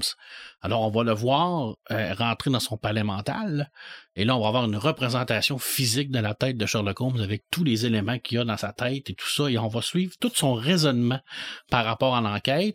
Et après ça, ben là, on va, on va tomber dans la C'est réalité. pas pour les néophytes, là. C'est vraiment extraordinaire. C'est une BD d'une force scénaristique extraordinaire. C'est tellement bien écrit, tellement bien pensé.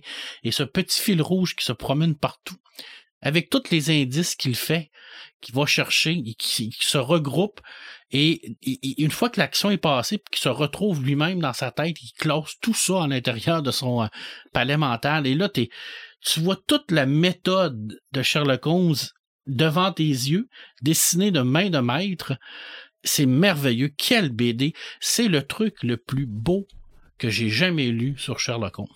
OK. Honnêt- ok. À part, à part les Conan Doyle, là, bien entendu, là. Oh, oui, mais je veux dire, euh, c'est dans quelque chose de c'est- question scénaristique, c'est quelque chose C'est d'élevé. là. incroyable. Et, et- et je vous le dis, le, le fil rouge, là, il est là de la première jusqu'à la dernière page et il suit tout le, tout le mouvement Tu sais, on n'est pas dans la une, pensée. on n'est pas dans une BD de Léonard où ce que c'est que c'est une niaiserie. Non, non, non, euh, c'est une vraiment, niaiserie à chaque là, page, puis bon. Super. Mais c'est, tu Mm. finis avec ça, puis c'est extraordinaire. Et puis, euh, euh, tu, vois le pauvre Watson qui est à côté de ça, qui lui pédale comme un, un dans, dans le chou pour essayer de comprendre tout ça.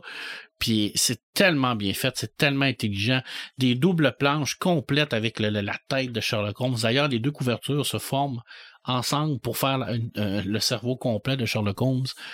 Quel merveille. C'est probablement le truc le plus incroyable que j'ai lu des dernières années. Ça sort le 24 en France. C'est disponible en service de presse que j'ai reçu. Et normalement au Québec, ça devrait arriver dans deux ou trois mois. Le tome 1 est déjà disponible. C'est seulement qu'une superbe lecture. Ça n'a aucun sens. Puis si vous aimez Sherlock Holmes, là, si vous allez adorer ça, c'est vraiment complètement fou. Mhm. OK. Complètement fou. Et en même temps, ben, on a toutes les qualités et tous les défauts de Sherlock Holmes. À un moment donné, il fume, il fume des, des pipes d'opium pour Mhm. essayer de. là, euh, tu vois le, le- le compteur de pipes d'opium qui monte. Une, deux, trois, quatre, cinq. Et là, il est dans sa tête. Puis là, plus il fume, plus il y a des informations, puis les, les indices. Puis là, tu vois le fil rouge qui apparaît avec les indices. Puis là, il est classe. Puis à un moment donné, là, tu tombes dans la réalité. Là, Watson rentre dans la pièce. Là, la pièce est remplie de fumée. puis là, il dit, mais c'est irrespirable, Holmes, comment vous faites? Puis là, là, tu, là on retourne dans, dans, dans, dans la réalité. Et là, Holmes lui dit, vous, tu brises ma concentration. Et là, on retombe dans sa tête, encore une fois. Et là, c'est, et mêlé parce qu'il a perdu sa concentration. Alors, le fil rouge commence à être mêlé. Écoute, c'est, c'est, c'est génial. C'est génial. Je sais pas comment tu peux arriver à écrire un scénario comme ça sans te mêler dans tes pinceaux. Là. Je sais pas, c'est un travail extraordinaire. Et Ouais. les deux, les deux, là, dessin et scénario, là, c'est, c'est incroyable. Hey, ces deux, ces deux-là, là, ils ont dû s'asseoir ensemble, Ah, prendre quelques clair, cafés, là. puis de faire OK, on s'en va Ils là. ont, ils ont On- pris des cours de création d'univers. Oh, oui, ah oui, c'est sûr, sûr. ces deux sûr. gars-là, là, ils ont dû s'asseoir en disant Moi, je veux m'en aller là. Comment est-ce que tu imagines? Comment est-ce que tu vas imager ça? Mhm. Hey, Je ferais ça de même, de même, de même. Ah oui. Ah oui, t'es un flion. euh, Regarde, je t'amène ça comme ça, puis comme ça, puis hey, non, non. Mhm. Il y a une Le brainstorm, scène il a dû être intense. intense. Ah le, travail. Il y a une scène de bataille à un moment donné. Parce que euh, ils se font. euh, il est à la recherche d'indices et il y a, il y a un des euh, un bandit qui va les, les arrêter. Et puis euh, Holmes part à la course après lui. Et puis euh, là, on- le, le fil rouge continue toujours. Là. Là, le fil rouge suit le, le- le criminel parce que l'enquête le mène sur le criminel.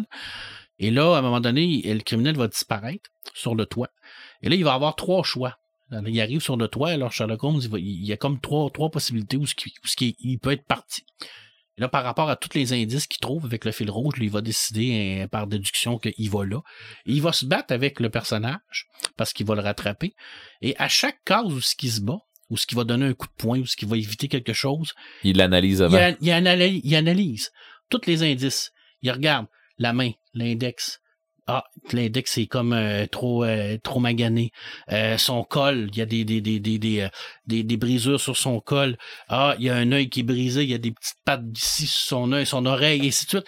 Et là, tous ces indices-là se rajoutent sur le fil rouge qui poursuit l'aventure jusqu'au temps où ce qu'on tombe dans sa tête, où ce que là, il va enlever ces, ces, ces, ces indices-là du fil rouge pour les classer dans son classeur d'indices pour essayer de faire un portrait général de son enquête. C'est génial. Tabarouette. C'est que c'est génial. hey, je t'écoute puis je t'ai soufflé. Ah, c'est c'est essoufflant. C'est c'est essoufflant, cette BD-là. Et l'enquête, ben, c'est- est sur un, un billet, un billet chinois qui, qui, qui fait en sorte qu'il y a des gens qui disparaissent. Alors, il, Sherlock Holmes est engagé pour essayer de trouver qui a fait ce billet-là et qui euh, va, va kidnapper ces gens-là. Alors, il y a quand même une enquête là-dedans, mais ce qui est intéressant, c'est pas vraiment l'enquête, c'est comment il la, comment il l'analyse, puis comment il la Mhm. déjoue l'enquête. C'est voir, c'est vraiment un gros, gros ça m'allume, là, c'est vraiment. Hey, oui, Et j'ai hâte de pouvoir, j'ai hâte de l'avoir papier, pouvoir mettre les deux, les deux un à côté de l'autre pour faire l'image complète, et là de relire les deux un, un à la suite de l'autre pour, pour, pour vraiment avoir le fil rouge qui part de la première planche du tome 1 et ce qui arrête à la, à la dernière planche du tome 2. Là, OK, donc c'est pas, c'est pas deux aventures. Non, non, c'est une même aventure en deux tomes, mais le fil se promène de BD en BD. C'est, c'est, c'est, c'est, OK. C'est brillant. Il- Honnêtement, c'est brillant. Il devrait l'engager comme vendeur. Ah, pour vrai, hein? Il t'a eu, toi et tout, hein? Mm. Ah oui. Non, non, c'est... Marc, quand, quand il est passionné, il est passionné. Ah, non. mais quand, quand c'est bon, Oui. c'est bon. Ah c'est, oui. c'est pas plus compliqué que Oui, ça. là. non, non. c'est vrai. C'est ça. À un moment C'est donné, c'est facile à vendre, c'est bon. Fait que Mhm. Dieu. Voilà, c'était mes deux, ça m'allume. Ben, en ce qui me concerne, bienvenue à la chronique Geek et Nostalgie. OK, t'aimes pas ça, toi, Marc? là? Non. Mais dans, dans ce cas-ci, je suis pas. Je pense pas que je suis quelqu'un de nostalgique de nature. Mais j'ai eu une, euh, une rechute. OK? Oui, Red, tu peux le montrer tout de suite, là. OK? Puis là, je vais expliquer le contexte. Je pense que Joël l'a pas vu. Marc l'a vu, lui. OK? Bon. Je vous explique mon achat du J'ai fait. Euh, Veux-tu bien me dire que c'est ça? Ben, je, je vais ça. vous expliquer mon, faut, mon là. achat du vinyle Star Wars and Other Galactic Funk par Miko. Miko, qui est le producteur de l'album, ce que je savais même pas avant aujourd'hui. OK? Ben, aujourd'hui, au moment où je l'ai racheté. Très important de le mentionner, parce que cet album-là, je l'ai déjà eu.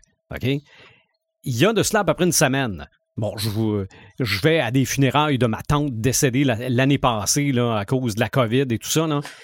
Mais c'est que je me rends compte, en passant par le village de Saint-Victor, de Beauce, parce que je me dirigeais vers Saint-Éphrem, que je suis en train d'écouter du disco dans mon char, dans, dans ma voiture. Je m'excuse pour nos fans européens, j'ai du char. Et c'est qu'à Saint-Victor, la famille Bureau avait un chalet alors que j'avais 10, 11 ans, puis c'était cette époque-là. là. OK? Donc, disco. donc, du disco, il s'en jouait là. Euh, le soir où j'ai vu en programme double Saturday Night Fever et Grease, alors que Saturday Night Fever, j'avais pas l'âge. Hey, hein, Ben- fait- non, pour vrai, fallait avoir l'âge. Pourquoi c'est ça? Non, c'est. Mais maintenant, c'est. Non, Ah, tu, revois ce film-là, puis tu te demandes comment t'as fait pour voir ça à 13 ans, là, Je vais 12, 13 ans. là. Non, non, c'est terrible. Mais on était parti du chalet pour aller voir ces films-là. OK? Donc, déjà en passant par là, en allant aux funérailles de ma tante, en écoutant du disco, déjà que j'étais dans un mood un peu euh, fragile. On revient des funérailles. On arrête dans un magasin de musique où il y a des bebelles geeks, pas juste de la musique. Là. Puis là, je commence à regarder des vinyles. Puis là, je vois le Greatest Hits de Earth, Wind and Fire. Là, oh, oh, non, non, non, regarde, on dépensera pas, puis bon. Mais là, je m'en vais dans les trames sonores de films qui sont plus loin dans le magasin. Puis oui, les gardiens de la galaxie, puis le, le, le, le réveil de la force, puis bon. Mais là, je tombe sur Meko Star Wars. Je suis avec ma fille, puis j'ai dit, ah ben là, là c'est trop. Fait que j'ai pris ça, puis Earth, Wind and Fire. Mais la raison pour laquelle j'ai acheté ça, OK? Quand la guerre des étoiles est sortie. Pas Star Wars. Pas Star Wars, ça s'appelait La guerre des étoiles. Ouais. Est sortie en 1978. Ouais, je pense que oui. Bon, probablement au début de 78. Parce que 77. 77, OK. Bon, 77, j'ai 11 ans. Moi, je l'ai connu en 78, là, mais. C'est ça. Oui, ben, mais il a été longtemps. en Mais c'est parce que c'est les jouets, je pense, qui ont tombé en ça. 78. Mais toi, nous autres, on a vu la version 82 quand ils l'ont donné au cinéma. Ils l'ont sorti au cinéma. Ouais, mais je veux dire, moi, je parle des jouets, là. Ouais, les jouets, ouais. Mm. Mais moi, j'ai vu La guerre des étoiles en salle. J'ai 11 ans. Puis pour moi, là, c'est tout. OK? C'est. C'est... Extraordinaire, la guerre des étoiles. Euh, c'est le moment aussi où je joue de la guitare euh, acoustique. Je commence à apprendre à jouer de la guitare. Je suis allé dans des concours de musique avec un C3PO dans mon case de guitare, puis un pendentif de Chewbacca après ma chaîne. OK? Et à cette époque-là, je, je pouvais entendre la musique de Star Wars à la radio parce qu'il y avait une version 45 tours de Meko Star Wars que j'ai encore en MP3 depuis des années. Mais à cette époque-là aussi, avec mon ami Alain du groupe Unveil, on essayait de se faire un R2D2 en carton. Puis bon, regarde, on est en sixième année, là, on capote bien raide. Et je tombe sur cet album-là à cette époque-là. Donc, je l'avais, cet album-là. Puis je m'étais dit un jour, si je le revois pas cher, bon, euh, parce que je me disais que ça se vendait rien qu'usagé, j'allais me le racheter. Mais là, je le trouve neuf, je l'ai d'en face. Écoutez l'épisode 100, vous savez c'est quoi être un crinqué, C'est ça. hein? Fait que je l'ai acheté. Shut Mais- up and take my money. C'est ça. Mais là, là j'ai dit à ma blonde, j'ai dit je vais écouter ça, je vais être bouleversé. Mais bouleversé, là. Et j'ai été plus bouleversé que je pensais. Je suis en train de l'écouter sur Spotify. OK. Ah, c'est beau.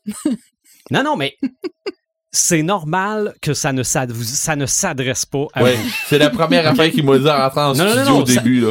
Vous pas étiez pour- pas rentré, C'est pas pour vous autres. Il m'a dit, c'est Mais vous, pas pour toi. mais vous comprenez pourquoi. Ah. Parce que moi, j'ai 11 ans en 1977. OK? Presque 12 en 78. Ce qui fait que j'ai écouté ça la première fois, j'ai été bouleversé. Attends un peu.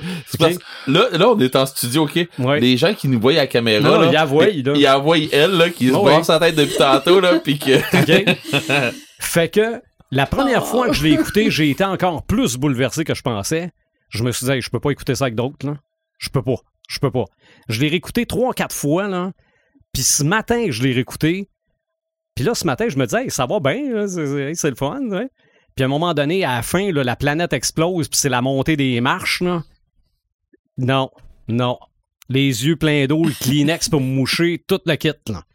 Fait que voilà, c'est, c'est, je sais pas pourquoi. C'est, c'est... Des souvenirs, des souvenirs. Ben C'est oui, ça. c'est ça, c'est carrément Fait ça. C'est finalement, ça, être cra- c'est c'est- ça, être j'ai moins de misère avec mon Greatest Hits d'Earth, Wind and Fire. Ah, ouais, c'est ça, mal. c'est ça, être craqué. Pas mal, pas mal. Fait que c'est, c'est à peu près ça qui m'allume. Et toi, euh, Red the Gamer?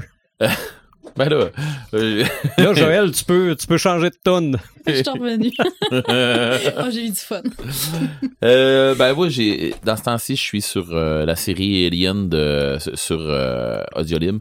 Euh, ben, pas, pas mais sur Audible. Mhm. Euh, je suis en train de la dévorer d'un bout à l'autre. Euh, j'ai l'impression d'écouter des films de Aliens que j'avais jamais écouté encore. OK. Euh, c'est carrément ça. Il y a les effets spéciaux, il y a tout, tout, tout, tout pendant le. à part les images. Euh, je, je, je trippe parce que euh, j'ai une grosse. Là, présentement, là, je suis rendu. J'ai fini la mer des. J'ai profanation, c'est pas ça pantoute. La mer des, de- de- de- des désolations. Euh, c'est un des derniers que, que, dans le fond, ce qui se passe, où est-ce qu'on est rendu là, parce qu'il il est arrivé de quoi entre Alien, le huitième passager? Il y a deux romans entre les deux.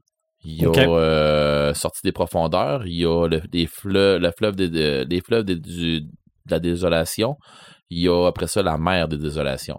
Le fleuve des, dans le fond, Sortie des profondeurs, c'est quand Hélène Ripley sort de sort de l'hypersommeil euh, après avoir fait exploser le Nostromo. D'accord? Euh, puis elle se fait euh, elle récupérer par euh, des, gens qui vont porter euh, du stock sur une autre planète, euh, qui vont, c'est d'une compagnie euh, minière qui est euh, sponsorisée par la Whelan Yutani Corporation. Et dans le fond, il arrive des trucs sur cette planète-là. Puis Hélène Ripley, il arrive des trucs avec elle. Et ça nous amène juste avant le film numéro 2 OK. et même au début du film numéro 2, tu sais, de Alien Le Retour, qui a été fait par, euh, voyons... James euh, Cameron. c'est ça. C'est, c'est... J'avais une Cameron dans la tête, mais bon, euh, qui a été fait par James Cameron, qui, selon moi, était... Moi, je, je tripe sur ce film-là, là. Mais bon, quand on arrive dans ce film-là, on sait ce qui s'est passé avec, avec le roman-là, le, le fleuve des, des- de, de la désolation. On sait ce qui s'est passé avec la compagnie, avec pas la compagnie, mais avec la colonie minière qui était sur cette planète-là, qui perdent de- bizarrement le contact avec eux autres. Donc, les Space Marines débarquent là. Mais il y avait du monde déjà là. Il y avait des Space Marines déjà là qui étaient déjà en mission pour des trucs d'encore par la Whedon Corporation, la Whedon Yutani Corporation. Puis dans le fond, on, on sait maintenant ce qui s'est passé sur cette place, sur euh, dans le fond cette cette, cette, cette colonie-là, et on suit tout ça jusqu'à temps que euh, Hélène, ben Hélène Ripley tombe sur Newt, la petite fille, dans l'épisode, dans, dans- le film numéro 2. On, on voit ça tout là. L'autre roman qui est après, que je viens de finir là, c'est vraiment plus loin dans le futur. Euh, dans un futur très, très, très, très loin. Hélène Ripley euh, n'est plus là parce qu'elle est décédée euh, suite à l'âge, j'imagine. hein? Bon. Mhm. Euh, Puis là, ben, il y a des gens qui retournent avec, encore sponsorisé par la Whedon Yutani Corporation, qui se retournent sur la planète où Hélène Ripley a mis les pieds après avoir fait sauter le Nostromo. Fait que, euh, comme tu disais, Marc, c'est tout canon, tout se suit, c'est impeccable. Je tripe. J'ai, j'ai, j'ai écouté ça, j'ai dévoré ça. En livre audio, c'est mon gars, là, j'ai vraiment trippé. Euh, tu te perds pas. euh, j'ai des images dans la tête, c'est incroyable. là. Euh, j'ai l'impression d'avoir écouté une saga de Alien sans avoir vu de film. C'est incroyable. J'ai, parce que moi, j'ai trippé. Là, je suis rendu à aller chercher. Ben, je suis rendu à Alien 3. Euh, là, je prends un petit break. Je suis en train d'écouter Les Trois Petits Cochons de, des Contes Interdits. OK. Fait que c'est ça, c'est, euh, c'est, c'est lui que je suis en train de commencer là. J'ai juste vu le loup, j'ai pas encore vu c'est quoi les trois petits cochons. Euh, j'ai hâte de voir où est-ce qu'on s'en va avec ça. J'ai Mhm. une idée d'où est-ce qu'on s'en va, c'est quoi les trois petits cochons, mais bon. Euh, pas sûr que ça va être trois petits cochons, ça va peut-être être euh, NNE, mais bon. En tout cas, je est-ce que ça s'en va, c'est bien weird. Tout ça pour dire que le prochain que je m'en vais ramasser sur Alien, c'est Alien 3. qui va, devrait être une histoire que Ellen Ripley revient sur Terre. Ça devrait être le Alien qu'on aurait dû avoir, euh, tu sais, qui a été Alien 4, à la fin d'Alien 4, euh, où euh, le vaisseau fait, ça- il fait comme arriver sur la Terre, puis ça finit comme ça dans, dans le film Alien 4. Euh, mais ça, ça dev- on devrait s'en aller vers là. là. J'ai hâte de voir ce que ça s'en va. J'ai- ça aurait l'air que c'est vraiment là où ce aurait dû s'en aller Alien, la, la série Alien aurait dû s'en aller avec l'Alien 3 et non euh, l'Alien 3 sur une planète qui est euh, euh, Fury 161. ouais c'est ça et c'est la planète dans le fond où ce que c'était une planète euh, euh, car- carcérale ouais c'est ça une planète pénitentiaire ça devrait être autre chose OK.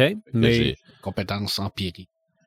Ouais. ouais. mais il n'y avait pas de nouvelles théories Ah, que tu voulais lui parler, euh, Red. Écoute, quand pas, ça je va suis pas sûr d'avoir tout compris encore, vas-y euh, parce qu'il y a des BD d'Alien. Et les BD sont bien, euh, bien sûr canon aussi, parce que ça fait partie de, de la patente. Et là, euh, il y a un- une des personnages qui a réussi à survivre à l'ablation d'une créature. Mhm. C'est la seule et unique de l'histoire. Et euh, depuis ce temps-là, elle, elle a, des- elle a des genres de vision. Des trucs qui rêvent, des trucs. On comprend que probablement que c'est relié parce qu'il y a probablement eu une fusion. celle qu'on voit dans le film euh, est- Non, ben on la voit pas dans le film. c'est pas elle qui se le fait enlever dans Ouais, non, a un autre. Elle a réussi vraiment à survivre à tout ça. Et là, on se rend compte que il y a, il y a peut-être un petit côté mythique aux aliens. Ça veut dire que euh, le c'est- ça serait pas la première fois. On, on comprend que c'est pas la première fois que les aliens sont là dans l'histoire de l'humanité. Mais pas dans, dans notre histoire de, notre humanité à moi, mais dans, dans l'histoire de l'humanité euh, de d'autres peuples extraterrestres exact et que les aliens seraient comme un genre de test ultime pour quand une civilisation est capable de- d'aller dans l'espace, de coloniser l'espace, ça serait comme un, genre de test ultime pour voir si on, on mérite de, de rester vivant en tant qu'humanité ou et de, de continuer notre chemin. Et si on réussit à passer le test, ben, on peut continuer, sinon on- on est anéanti par les aliens. Là, il y aurait comme un côté mythique à tout ça qui se rajoutait. Mais là, j'ai pas tout le détail à savoir la création et tout ça, parce que c'est un peu complexe, là. Mais bref, il y a des nouveaux éléments qui font en sorte que c'est ça, ça- il y aurait un petit côté un peu euh, Dieu à l'intérieur de tout ça. Ça, serait, ça serait comme un genre de test ultime pour notre société pour savoir Ben, si moi, on je viens de mérite, découvrir. Ben, moi, je viens, ben, pas je viens de découvrir, je savais un peu déjà, mais je viens de découvrir beaucoup le côté en pâte Ouais. des, des aliens et euh, il arrive d'autres. OK. trucs. Ouais. Fait Mais c'était pas parti pour être une création de l'homme, ça, les aliens? Euh, non. Euh, pff, non. OK.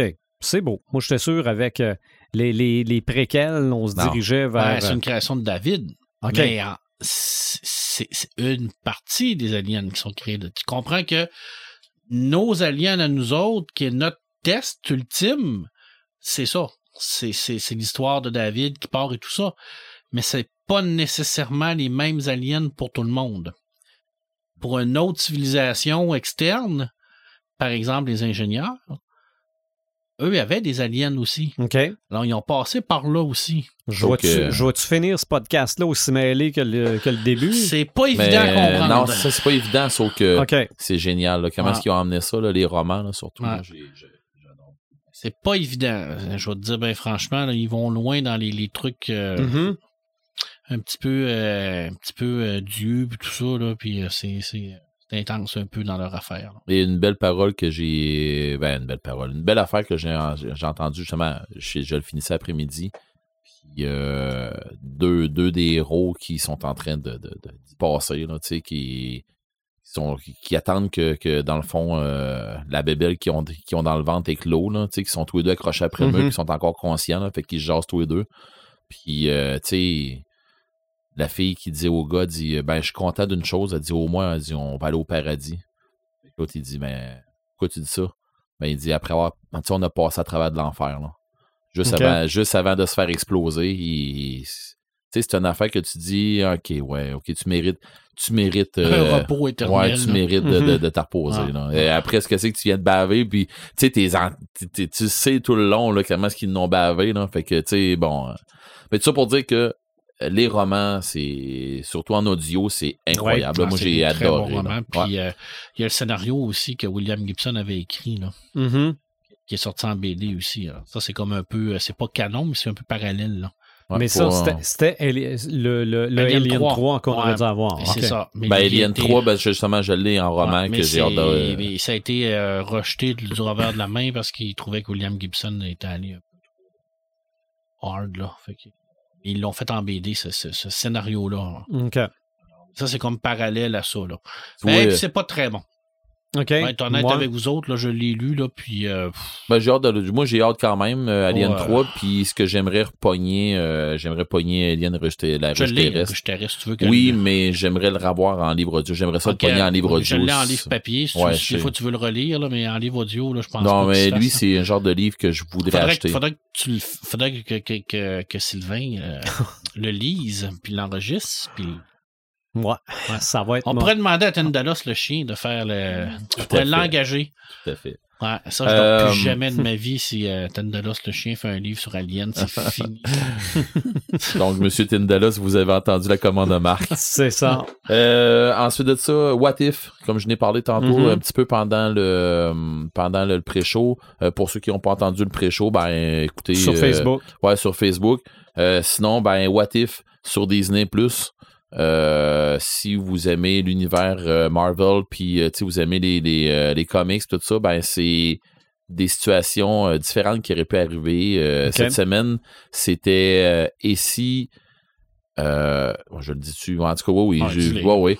Dans le fond, c'est le, le what if, c'était et si Doctor Strange avait perdu ses- son cœur au lieu de ses mains? OK. Ouais. OK. fait que là, il y aura un cœur mécanique. Perdre ton cœur, ça peut être d'autres choses. Ah, ok, Ok. ok, ok, ok, ok. Donc, Doctor Strange il viendrait méchant. On sait pas. Hey, mais sérieux, cette série-là, moi, elle m'allume. là, Ouais. euh, T'as-tu t'as- t'as-tu écouté? Non, non, Ok. pas encore. Ben, tu sais, moi, j'attendais qu'ils sortent plusieurs séries Disney avant de m'abonner pour Ok. toutes Ouais. les clencher d'une Ah, ok, ok, ok. Moi, payer un abonnement à Disney à l'année, là, c'est non. Là. Ah. On paye Netflix, c'est bien en masse. Puis c'est ça, j'attendais qu'ils sortent. pour pour, pour Loki, fait que pour c'est ça, pogner. les Lucky, les WandaVision, je les ai pas encore vus. Mhm. Ok.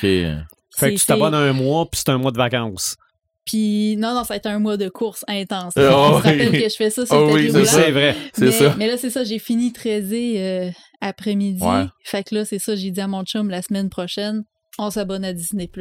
Ça va, ça va passer par là. Mais euh, les what if, là, Ouais, moi, c'est. ils m'allument vraiment. Ah, j'ai vu la euh, bande-annonce, là, puis les possibilités qui te Ouais, mettent j'ai là-dedans. j'ai hâte. J'ai Ah, hâte. les- les- euh, la série BD, il avait fait des affaires de fou. C'était Oh, mais il y a des affaires, il y a des affaires mauvaises. Ah oui, oui. Oui. Écoute, ils sont allés loin là, dans, Oui, dans des BD. ça. là. Ouais, Ils faisaient n'importe quoi. Là. Je veux dire, moi, j'ai. euh, je pense celle- que la deuxième ou la trois, la troisième épisode ou la deuxième, je me souviens pas c'est laquelle. Euh, c'est la deux, la troisième. C'est et si on avait perdu tous nos plus grands héros? OK. Genre euh, Iron Man qui meurt, Hulk, puis ainsi de suite. Qu'est-ce qui se passe? Pourquoi? Fait que, Des épisodes de combien de temps? je pense que c'est comme 40 minutes. hein. OK. Ça prend quand même une bonne longueur pour Ouais. l'univers. Ouais. OK. Bon, ouais, c'est de quoi? Ah, mais c'est intéressant ça, Mm. d'avoir Ça, ça pris, veut euh, dire que le j'ai un, concept de What un If. épisode pour trois soirs. Toi, tu comptes ça en 15 dodo, toi. toi, tu comptes ça au Ça, C'est dodo. 15 minutes dodo, 15 minutes dodo, Ben, 15 qu- minutes 15 dodo. minutes dodo, recul de 10 minutes. OK. Parce que tu perds, 15 c'est ça, minutes tu perds la dodo. carte un peu avant, fait qu'il faut que tu t'en remettes C'est dedans. un épisode par semaine. Quasiment. Euh, ensuite de ça, ben, euh, écoute, euh, Marc vient de m'en donner un. Ben, pas qu'il vient de m'en donner un, mais il m'en a donné un pendant le podcast, un Ça m'allume, Asgard. J'ai, pour vrai, Marc, euh, Je t'amène ça. euh, ah ouais, ça me prend ça, là. Euh, on en a parlé pendant le podcast, fait que je, Mhm. je renchérirai pas, là. Écoutez-les. Euh, sinon, demain, euh, ma première slab de bacon que je commence, mais c'est pas tant. du bacon de licorne?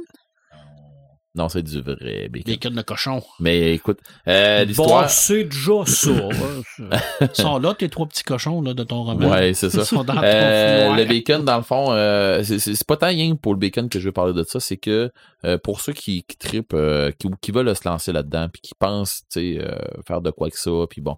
euh, sur Facebook, j'ai embarqué dans un groupe qui s'appelle Fumoir Maître Fumeur Discussion. OK. Euh, fumoir, maître fumeur discussion.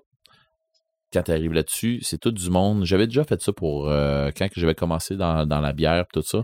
Euh, c'est du monde que tu te garoches là-dessus. J'ai telle sorte de smoker, je veux faire telle affaire, Mhm. qu'est-ce que vous en pensez? Non, fais pas ça, tu serais mieux. J'ai essayé ça, tu serais mieux avec telle affaire. C'est ça. Hey, ça c'est bon, oui, il a raison, mais essaye telle affaire euh, ou euh, j'ai tel problème, ça marche pas, puis tout ça. Mhm. As-tu pensé faire telle affaire, puis tu sais, j'ai- j'ai j'ai déjà eu tel problème, règle ça comme ça, essaye cette, cette affaire-là, va te chercher tel outil. Euh, Épargne bien des essais-erreurs en tout à fait, puis c'est du- tout le monde est sympathique. Ça, je ne sais pas si on l'a dit dans l'épisode 100. Mais c'est vrai qu'un crinqué, c'est comme ça. Oui, Ça veut, ben, je dirais pas évangéliser son prochain, là. Aider. Partager. C'est ça. Mais Hmm. quand tu vois quelqu'un qui a une passion, euh, Qui- qui, a une passion comme toi. qui est qui- pour faire la- les mêmes gaffes, là, tu veux le guider un peu. Ben oui, puis tu sais, puis on est tous dans le même, tu sais. Je te dirais pas quoi faire. Si tu as mes conseils, Mhm. moi j'ai fait ça, il s'est passé ça. C'est ça. Tu sais, j'ai, j'ai- je l'ai fait justement avec, euh, avec la bière, justement, puis j'ai du monde qui m'ont dit ce que tu, t'es- ce que tu t'apprêtes à faire, je l'ai déjà fait, puis ça goûtera rien à cause de. Mhm. Puis à moins que tu fasses tel, tel, tel truc, ou change ta sorte, ou fais ci, ou fais ça, va-t'en là, puis là, ben, le monde, ça se renchérissait. Puis là, ben, moi, arrivé avec d'autres affaires.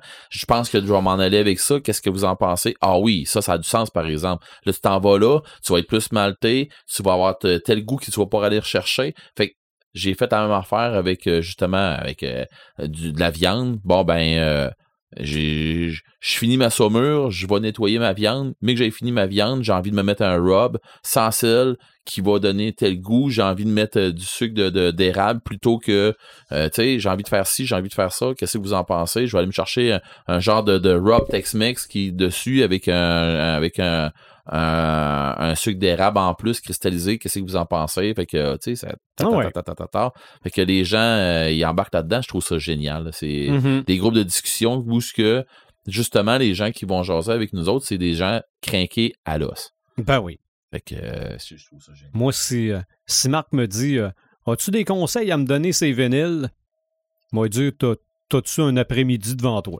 C'est ça. Non, mais je trouve ça Puis on va génial. Écouter Star Wars Disco. Oui, ah, ça. Hey E-Tron. Fait falloir que je le réécoute. Non, on va commencer par Tron. Fait falloir que je le réécoute deux, Hey, trois pour moi, fois. avant. puis là, vous en parlez de Tron, là, puis je suis pas sûr si je serais pas avec vous autres cet après-midi. Bon, ben, écoute, Ah, faut qu'on se fasse Joël, ça. va falloir que Joël soit là aussi. Là. Regarde, faut, faut tout être là, les quatre. Mais euh, je pense pas qu'on se rende jusqu'à Star Wars Meko. Je te dis, Je là, suis trop chachotte. si je mets ça dans mon salon, là, je me retrouve célibataire là, là. Ah, probablement. Ah, je me fais mettre dehors. Probablement. OK. C'est comme. Faut pas que comme- j'écoute ça, moi, là. Hi! Ah non, non, mais c'est. euh, Moi, j'ai écrit à Marc, c'est un chef-d'œuvre pour un enfant de 11 ans en 1978. Oui, c'est ça. OK. L'époque disco. C'est ça. C'est tout. Genre que Ben, moi qui ben écoute non, du faut Win... avoir les facultés un peu affaiblies pour pouvoir écouter ça sérieusement. Genre que, genre que moi qui non, écoute moi, je du pense Winter fa- Sun. il que- fallait être là. OK? moi, j'ai vu le spécial de Noël de Star Wars, puis je tripais. Tu sais, ils ont fait Goldorak Disco aussi. hein. Oh, ça, je me rappelle pas. Albator Disco aussi. Ah ouais, c'était probable. l'époque. Non, non, mais Meko a fait la musique de Superman aussi. J'ai Goldorak Disco si tu veux le voir. Oh, ouais. En T'es, sûr que, t'es sûr que tu veux qu'on parle de Benil?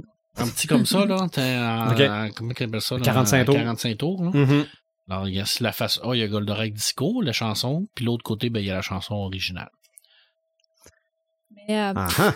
Juste Red, pour Red a l'air revenir- très intéressé. Juste pour revenir à ce que Red il disait, là. Le grand tout, tout, tout. T'adorerais ça. Non. Oui. Juste pour revenir à ce que tu disais tantôt, là, euh, moi, c'est la chose que je trouve bien qui ressort de Facebook, là, c'est justement ces communautés-là. Ça, oui. Oui. Les communautés de crinqués, Oui. là. Autant qu'il y a de la cochonnerie là-dessus, qu'il y a du stock Tu, hot. tu te ramasses dans un groupe Facebook là, de- d'un truc sur lequel tu tripes, puis il n'y en a pas de bullshit. Oui, des fois, il peut y avoir des, des polémiques. Oui, ben, en- c'est- des crinqués. on- en geek, Ah oui, ben non, du bacon, tu fais pas ça à chaud, tu fais ça à froid. Ben là, moi, je l'ai fait à chaud, puis Ben, tu sais, ça, oui, ça, ça, peut, peut être des, ça. des- des trucs qui arrivent, mais généralement, là, ça se passe tout le temps dans la politesse. Il y a- Mhm. les, les groupes Facebook, il y a tout le temps des, des, des, des codes de conduite à, à Oui. suivre. Si tu respectes pas le code de conduite, tu te fais mettre dehors. C'est aussi simple que ça. Facebook au complet devrait être de même. Ouais. Mais, mais bon, Mais mais, c'est mais, c'est la seule raison pour laquelle que je vois encore sur Facebook aujourd'hui, c'est à cause des groupes. C'est une formule que tu retrouves pas comme ça ailleurs. Tu sais, oui, tu as des forums, oui, tu as des sites. Mais tu sais, centralisé comme ça, là, c'est c'est- c'est la seule place. là. Mhm. Mais euh, moi, j'ai fini. euh, mes... Ouais. Oui, oui, j'ai fini. Ça mes- nous mes- amène à nous demander quel sera le thème du prochain podcast. Ben là, il faut qu'on y pense avant le podcast parce qu'on n'en fera Ouais. pas une discussion à chaque fin de podcast. non, Ah. parce que sinon, on va reparler de bacon. Euh, c'est- C'est ça. Puis, euh, puis de licorne. Fait que euh, moi, je dis qu'on on y pense hors d'onde. OK. Puis euh, On l'annonce plus tard. on l'annonce plus tard. OK. Puis pour le prochain podcast, on va se préparer d'avance. Hein? Ben Ouais. On va se le demander avant de commencer. Exactement. Malgré que dans le podcast d'aujourd'hui, on a sorti quand même quelques pistes. Oui. On a même mentionné le mot rêve. On n'a Donc, jamais euh, fait de, de podcast sur les rêves. Le podcast onérique. Sur le Hey, fait, c'est drôle que sur, tu les, parles de sur ça. les rêves de Batman dans Batman v Superman. Ah. Hey, j'ai écouté Dream, Dreamcast OK? avec Dennis Quaid, tout ce qui rentre dans les rêves Ouais, des ouais. gens, puis tu parles de rêve. Mhm. Il y a tout est dans Tout est dans Oh. tout. Ben, tout est dans tout. OK, on s'en va dans les Voilà. rêves. Ça pourrait être ça. Un rêve. Le podcast onérique. oh! oh là! Non, non, non, non, on pourrait l'appeler l'épisode onirique, par exemple. OK, Ouais, l'épisode semble que ça onirique. sonne bien. Ah, ouais. Ça Ah. sonne bien. Donc, suivez-nous sur notre page Facebook. Mon Suivez-nous Dieu. sur les différentes plateformes. Suivez-nous sur YouTube. Hey, on s'excuse, hein, on... Non, non, mais- on dérape là, On, mais... on pense tout haut. Ouais. C'est ça qu'on fait. Des fois, on, des fois, on n'est pas pire, des fois, on dérape un peu. Et on se retrouve à l'épisode 128.